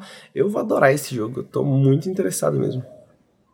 Tem um que sai dia 20 de julho, junto com Death's Door, o que é um problema, mas é o Chris Tale. Não sei se você já viu. Esse jogo é lindo, mas lindo de morrer. O nome não me é estranho. Se botar o visual, você vai ver. E é um jogo de RPG por turno, em que você joga com a Chris Bella. Chris. Ai, me esqueci o nome dela, mas enfim, é a Chris. E ela, ela é uma das magas do tempo, que são raríssimos os magos do tempo nesse mundo. E você joga em três timelines em tempo real. Né? Ele é, a tela é dividida em um triângulo, assim, se você ver. Aí no, no centro, a, ela tá no, no presente, aí na direita é o futuro e na esquerda é o passado. Então, tipo, se você plantar alguma coisa né, no presente, é, essa planta vai estar tá grande naquela timeline do futuro e, vai, e não vai existir na timeline do passado. Então você pode influenciar pessoas, tipo, né, se um NPC ele tem uma lojinha que não funciona mais hoje. Só que se você olhar no passado, ela teve uma crise financeira, enfim, que essa lojinha desapareceu. Então você pode influenciar esse passado para que essa NPC é, consiga, enfim, resolver um, um, problema X e essa NPC no presente vai existir, você pode comprar com ela, sabe? Isso é um exemplo meio aleatório. O Chris Tale. Eu achei muito interessante essa ideia dele, essa vibe de, de, dessa timeline dividida. E o combate também é influenciado por isso. Que nem você tem um NPC que. um inimigo que tem uma armadura muito foda. Aí você joga água nele no presente e toca pra timeline do futuro, a armadura tá instantaneamente enferrujada, sabe? Você, porra, já pode descer a porrada nele esses, essas ideias são muito boas, cara. É, Esse jogo tá muito incrível. Eu não sou muito fã da, da do, do, estilo de arte do, do, do Chris Tales, mas eu devo dizer que ele acerta nos pontos mais importantes para mim de, desse tipo de RPG, que é menus, né, cara? Cara, tem uns menus incríveis esse uhum. jogo. tem uns menus muito insanos. Ele é muito fofinho, muito com, conto de fadas, assim. É, eu lembro quando eu joguei a demo um, dois anos atrás, achei o combate meio chato, mas teve bastante tempo desde então, né? Pode ter melhorado bastante também. O Luiz no chat que eu quero trazer aqui, porque também é um dos jogos mais esperados por mim, que é o Jet The Far Shore. Eu acho que o Bruno tá esperando sim, muito. meu Deus. Sim. É, que é um jogo do, do designer do Sword and Sorcery. É, é, Super Brothers Sword and Sorcery, que é fantástico. Eu acho que é um dos point and clicks que eu mais gosto. E isso é uma matéria agora na Edge, dá mais detalhes do jogo, que parece muito interessante também, mas é basicamente essa essa, é, essa viagem interestelar em busca de significado e de respostas, etc. Não tem tanto a vibe de tu pousar em planetas. É, né, não vai, é mais, a transição de planeta para planeta é uma parada mais, vamos dizer, cinematográfica, mas ele mistura, né? Tem essa parte de andar de nave nos planetas, tem essa parte em primeira pessoa que tu conversa com, com outros NPCs e etc. Então ele mistura vários elementos e cria um jogo bem único no processo. E, cara, Dado a minha experiência com Sword and Sorcery, eu tô muito curioso pelo Jet. Espero que seja esse ano. Eu acho que é, porque era, pra, era até para sair, se eu não me engano, ano passado. Eles adiaram, imagino, devido à pandemia, etc, né? Mas parece fantástico. O estilo de arte do jogo é muito da hora. E eu boto muita fé, porque o, o, o Sword and Sorcery é um jogo muito especial e tudo que apareceu do Jet parece ser também um jogo muito especial, sabe? Uhum. Ele é muito próprio, né? Você olha para ele, porra, você já sabe que é uma, uma parada muito diferente. Sim, exatamente. Mesma coisa com Swords and Swords. É, e, e uh, alguns outros jogos também que eu quero citar são dois jogos brasileiros que eu tô esperando, que é o Dodgeball Academia e o Unsighted, dois jogos que eu joguei a demo aí, comentei, inclusive eles estão no vídeo dos melhores indies da E3. Parece fantástico. Mano, assim, de verdade, tem muito jogo, por isso que eu fico, tá ligado? Tipo, assim, muito jogo com data coisa. planejada pra 2021. Tem o Raid the Universe, que aparentemente tá pra rolar ainda. É, tem o Evil West, que eu tô curioso, que é do pessoal do Shadow Warrior 3, que eu também quero Shadow Warrior 3. Tem o Outrider Mako. Tô lendo a minha wishlist do Steam, mano. Tem muita coisa que eu tô bem é, curioso. É, falaram do Book of Travels também, parece. Book of Travels em vamos agosto. jogar, vamos jogar. O Neon White também parece da hora, que é publicado pela, pela Purna. Tem o Inscription, não sei se o Bruno já chegou a comentar, que parece fantástico, que a Devolver anunciou. Comentei não. Ah, cara, tem muito jogo. Tem muito jogo mesmo. Tem o Metroid Dread, que o, que, que o Bruno tinha citado. Tem o WarioWare, que a galera fala bem. Videogame, porra, tem coisa pra caralho. Tem o Horizon Forbidden West, que tá planejado pra 2021, né? Não, não tá... Data... She Dreams of Swear, bem lembrado, matou. Weird West. Forza Horizon 5, Dark Tide. Então, tipo assim, muito jogo pra 2021 ainda, né? É. Muito... The Big Con, que eu gostei muito da demo, tem muita coisa pra sair. Tem coisa que saiu também, eu tava lembrando, mano. Tipo, Rogue Book, que é um jogo que infelizmente tá muito caro, tá 109 reais. Mas eu tô escutando coisas muito boas sobre, que é um deck builder que, tipo, saiu e eu não joguei ainda, tá ligado? Tipo, tem várias coisas que já saíram que parecem muito boas e que eu ainda não joguei. ainda tem coisa pra caralho pra sair. Tem. Backlog tá É, eu, eu tô jogando. Fallen Aces, tá ligado? Sim, exatamente. Eu tô jogando agora o. O Shikori, tô achando fantástico também. O Shikori é Colorful Tale, que é do. O diretor é o cara do, do Undersong também. Tem. Flint Saiu Overboard. Over. Hã? Overboard, que é da galera da, da Inco, né? Que fez Heaven's Vault, ah, que fez é verdade. 80 Days, que você é tipo Agatha Christie tentando descobrir uns mistérios procedurais num navio, assim, né, uns crimes e tal. Sim. Parece muito bom. Tem o Aragami 2, que parece bem legalzinho também. Tem. Mano, entendeu? Aí que tá. Eu posso continuar que, que, que tem. Tem muito, muito, muito jogo. Ah, saiu agora a atualização do Sea of Thieves que eu tava tô jogando com o Bruno, com o com o Ricardo. Achei fantástico. Ainda tem a quarta temporada do, do Sea of Thieves esse ano, que pode ser de novo mais conteúdo e coisa assim. Tem o Oli Oli World, tem, cara, tem muita coisa que eu quero jogar esse ano. Então, tipo assim, por isso que eu fico meio quando a galera fala, pô, não tem jogo pra sair. Eu, não, não tem? Caralho, não tem. Não tem. Porra, eu queria que não tivesse, porque eu não tenho que cobrir tanto jogo. Mas tem muita coisa saindo, muita coisa pra sair. E tem vários, com certeza, a gente nem lembrou aqui de citar, que, que, que parecem. É, Gloomwood, que eu não sei se é esse ano. é, o Gloomwood não tem data, tá um pouco mais vago, tá tipo, sabe, tipo, 2000 e, é, tá só Coming Soon, mas o Coming Soon é bem, bem, bem aberto, assim, em relação com quão soon é, né? Tomara, tomara É. que seja muito som. Tomara que seja Tomara muito que é muito mas- bom o. Gloomwood é Pô, fantástico. tem jogo demais, gente. Tem jogo demais. Tartarugas Ninja, vocês lembram? Porra, tem coisa que a gente vai lembrando e fica, caralho, realmente tem muita coisa da hora. Mas lembrando que o problema não é ter jogo demais, o problema é o capitalismo que não nos dá tempo suficiente pra aproveitar os jogos que saem. Ah, tá. Exatamente. Tem o Toen. Olha aí, porra, muito jogo, cara. Mas, mas é isso, eu acho que é, a gente podia continuar citando jogos até, até o fim dos tempos aqui. The Ascent, pô, mês que vem, de verdade, tinha esquecido e, porra, parece fantástico. Mas a gente vai encerrar por aqui, na verdade, porque não dá pra citar todos, infelizmente. Queria, não dá pra cobrir tudo, a gente tenta. A gente falou de vários, né? No, no- outro, no outro café sobre E3 e nos melhores indies da Sim, E3. e continue não acompanhando. Dá uma olhada. É, continue acompanhando o nosso conteúdo também, né? Porque a gente vai continuar cobrindo esses jogos, vai ter muita coisa que a gente vai descobrir até o final do ano, então. É, exatamente. Ah, gente, queria agradecer. Bruno, muito obrigado por participar do Café com Videogames número 45. Ah, tem algum recadinho que você quer deixar pro pessoal? Ah, mas é isso aí. Acompanha o Nautilus pra saber mais sobre joguinhos, porque a gente gosta muito de jogos estranhos. Deu pra, acho que deu pra notar pela lista de jogos de 2021. Tem muita coisa estranha, principalmente vindo do Henrique. Te amo, Henrique. então acompanha o Nautilus aí pra ficar sabendo desses jogos malucos. Só jogo bom. Só jogo bom.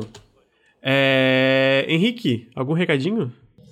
Queria mandar um beijo a todos, queria pedir a- o apoio continuado. Venham mais uma vez, né? Como o Bernie Sanders pediu o apoio continuado de todos pra gente poder continuar acompanhando o joguinho, porque tem joguinho pra caramba e uma coisa que a gente gosta de fazer é falar de joguinho, né?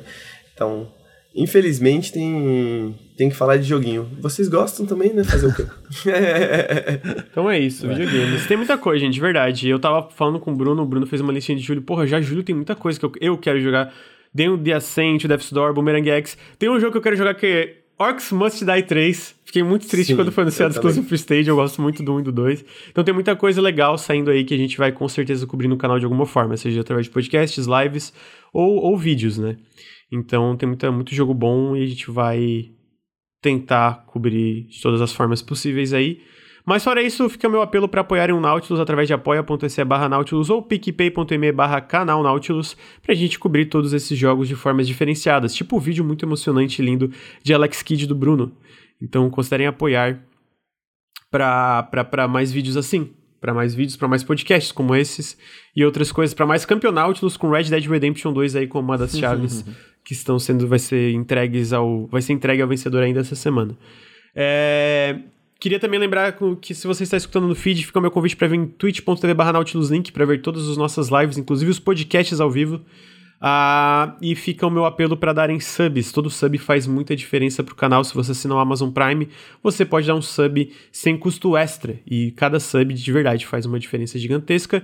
E para finalizar, vai lembrar que a gente está com essa parceria da nuvem. Vai lá em nuvem.com.br. Praticamente o catálogo inteiro de PC está em promoção no Inverno Gamer da nuvem e a gente tem um cupom de desconto Nautilus12 que você pode usar, que é um cupom que acumula com descontos já existentes ou também funciona em jogos com pré-venda. Quase tudo, tem uma exceção ou outra que se você testar não vai funcionar, se eu não me engano, Scarlet Nexus, por exemplo, não tá rolando esse cupom de desconto, mas fora isso, quase tudo funciona, então fica meu apelo, vão lá comprar no, no Inverno Gamer da nuvem que vocês ajudam diretamente a gente também, porque a gente ganha uma comissão em cada venda. É, e é isso. Muito obrigado, Henrique. Muito obrigado, Bruno. E até semana que vem no próximo Café com Videogames. Tchau, gente. Valeu. Valeu, até mais.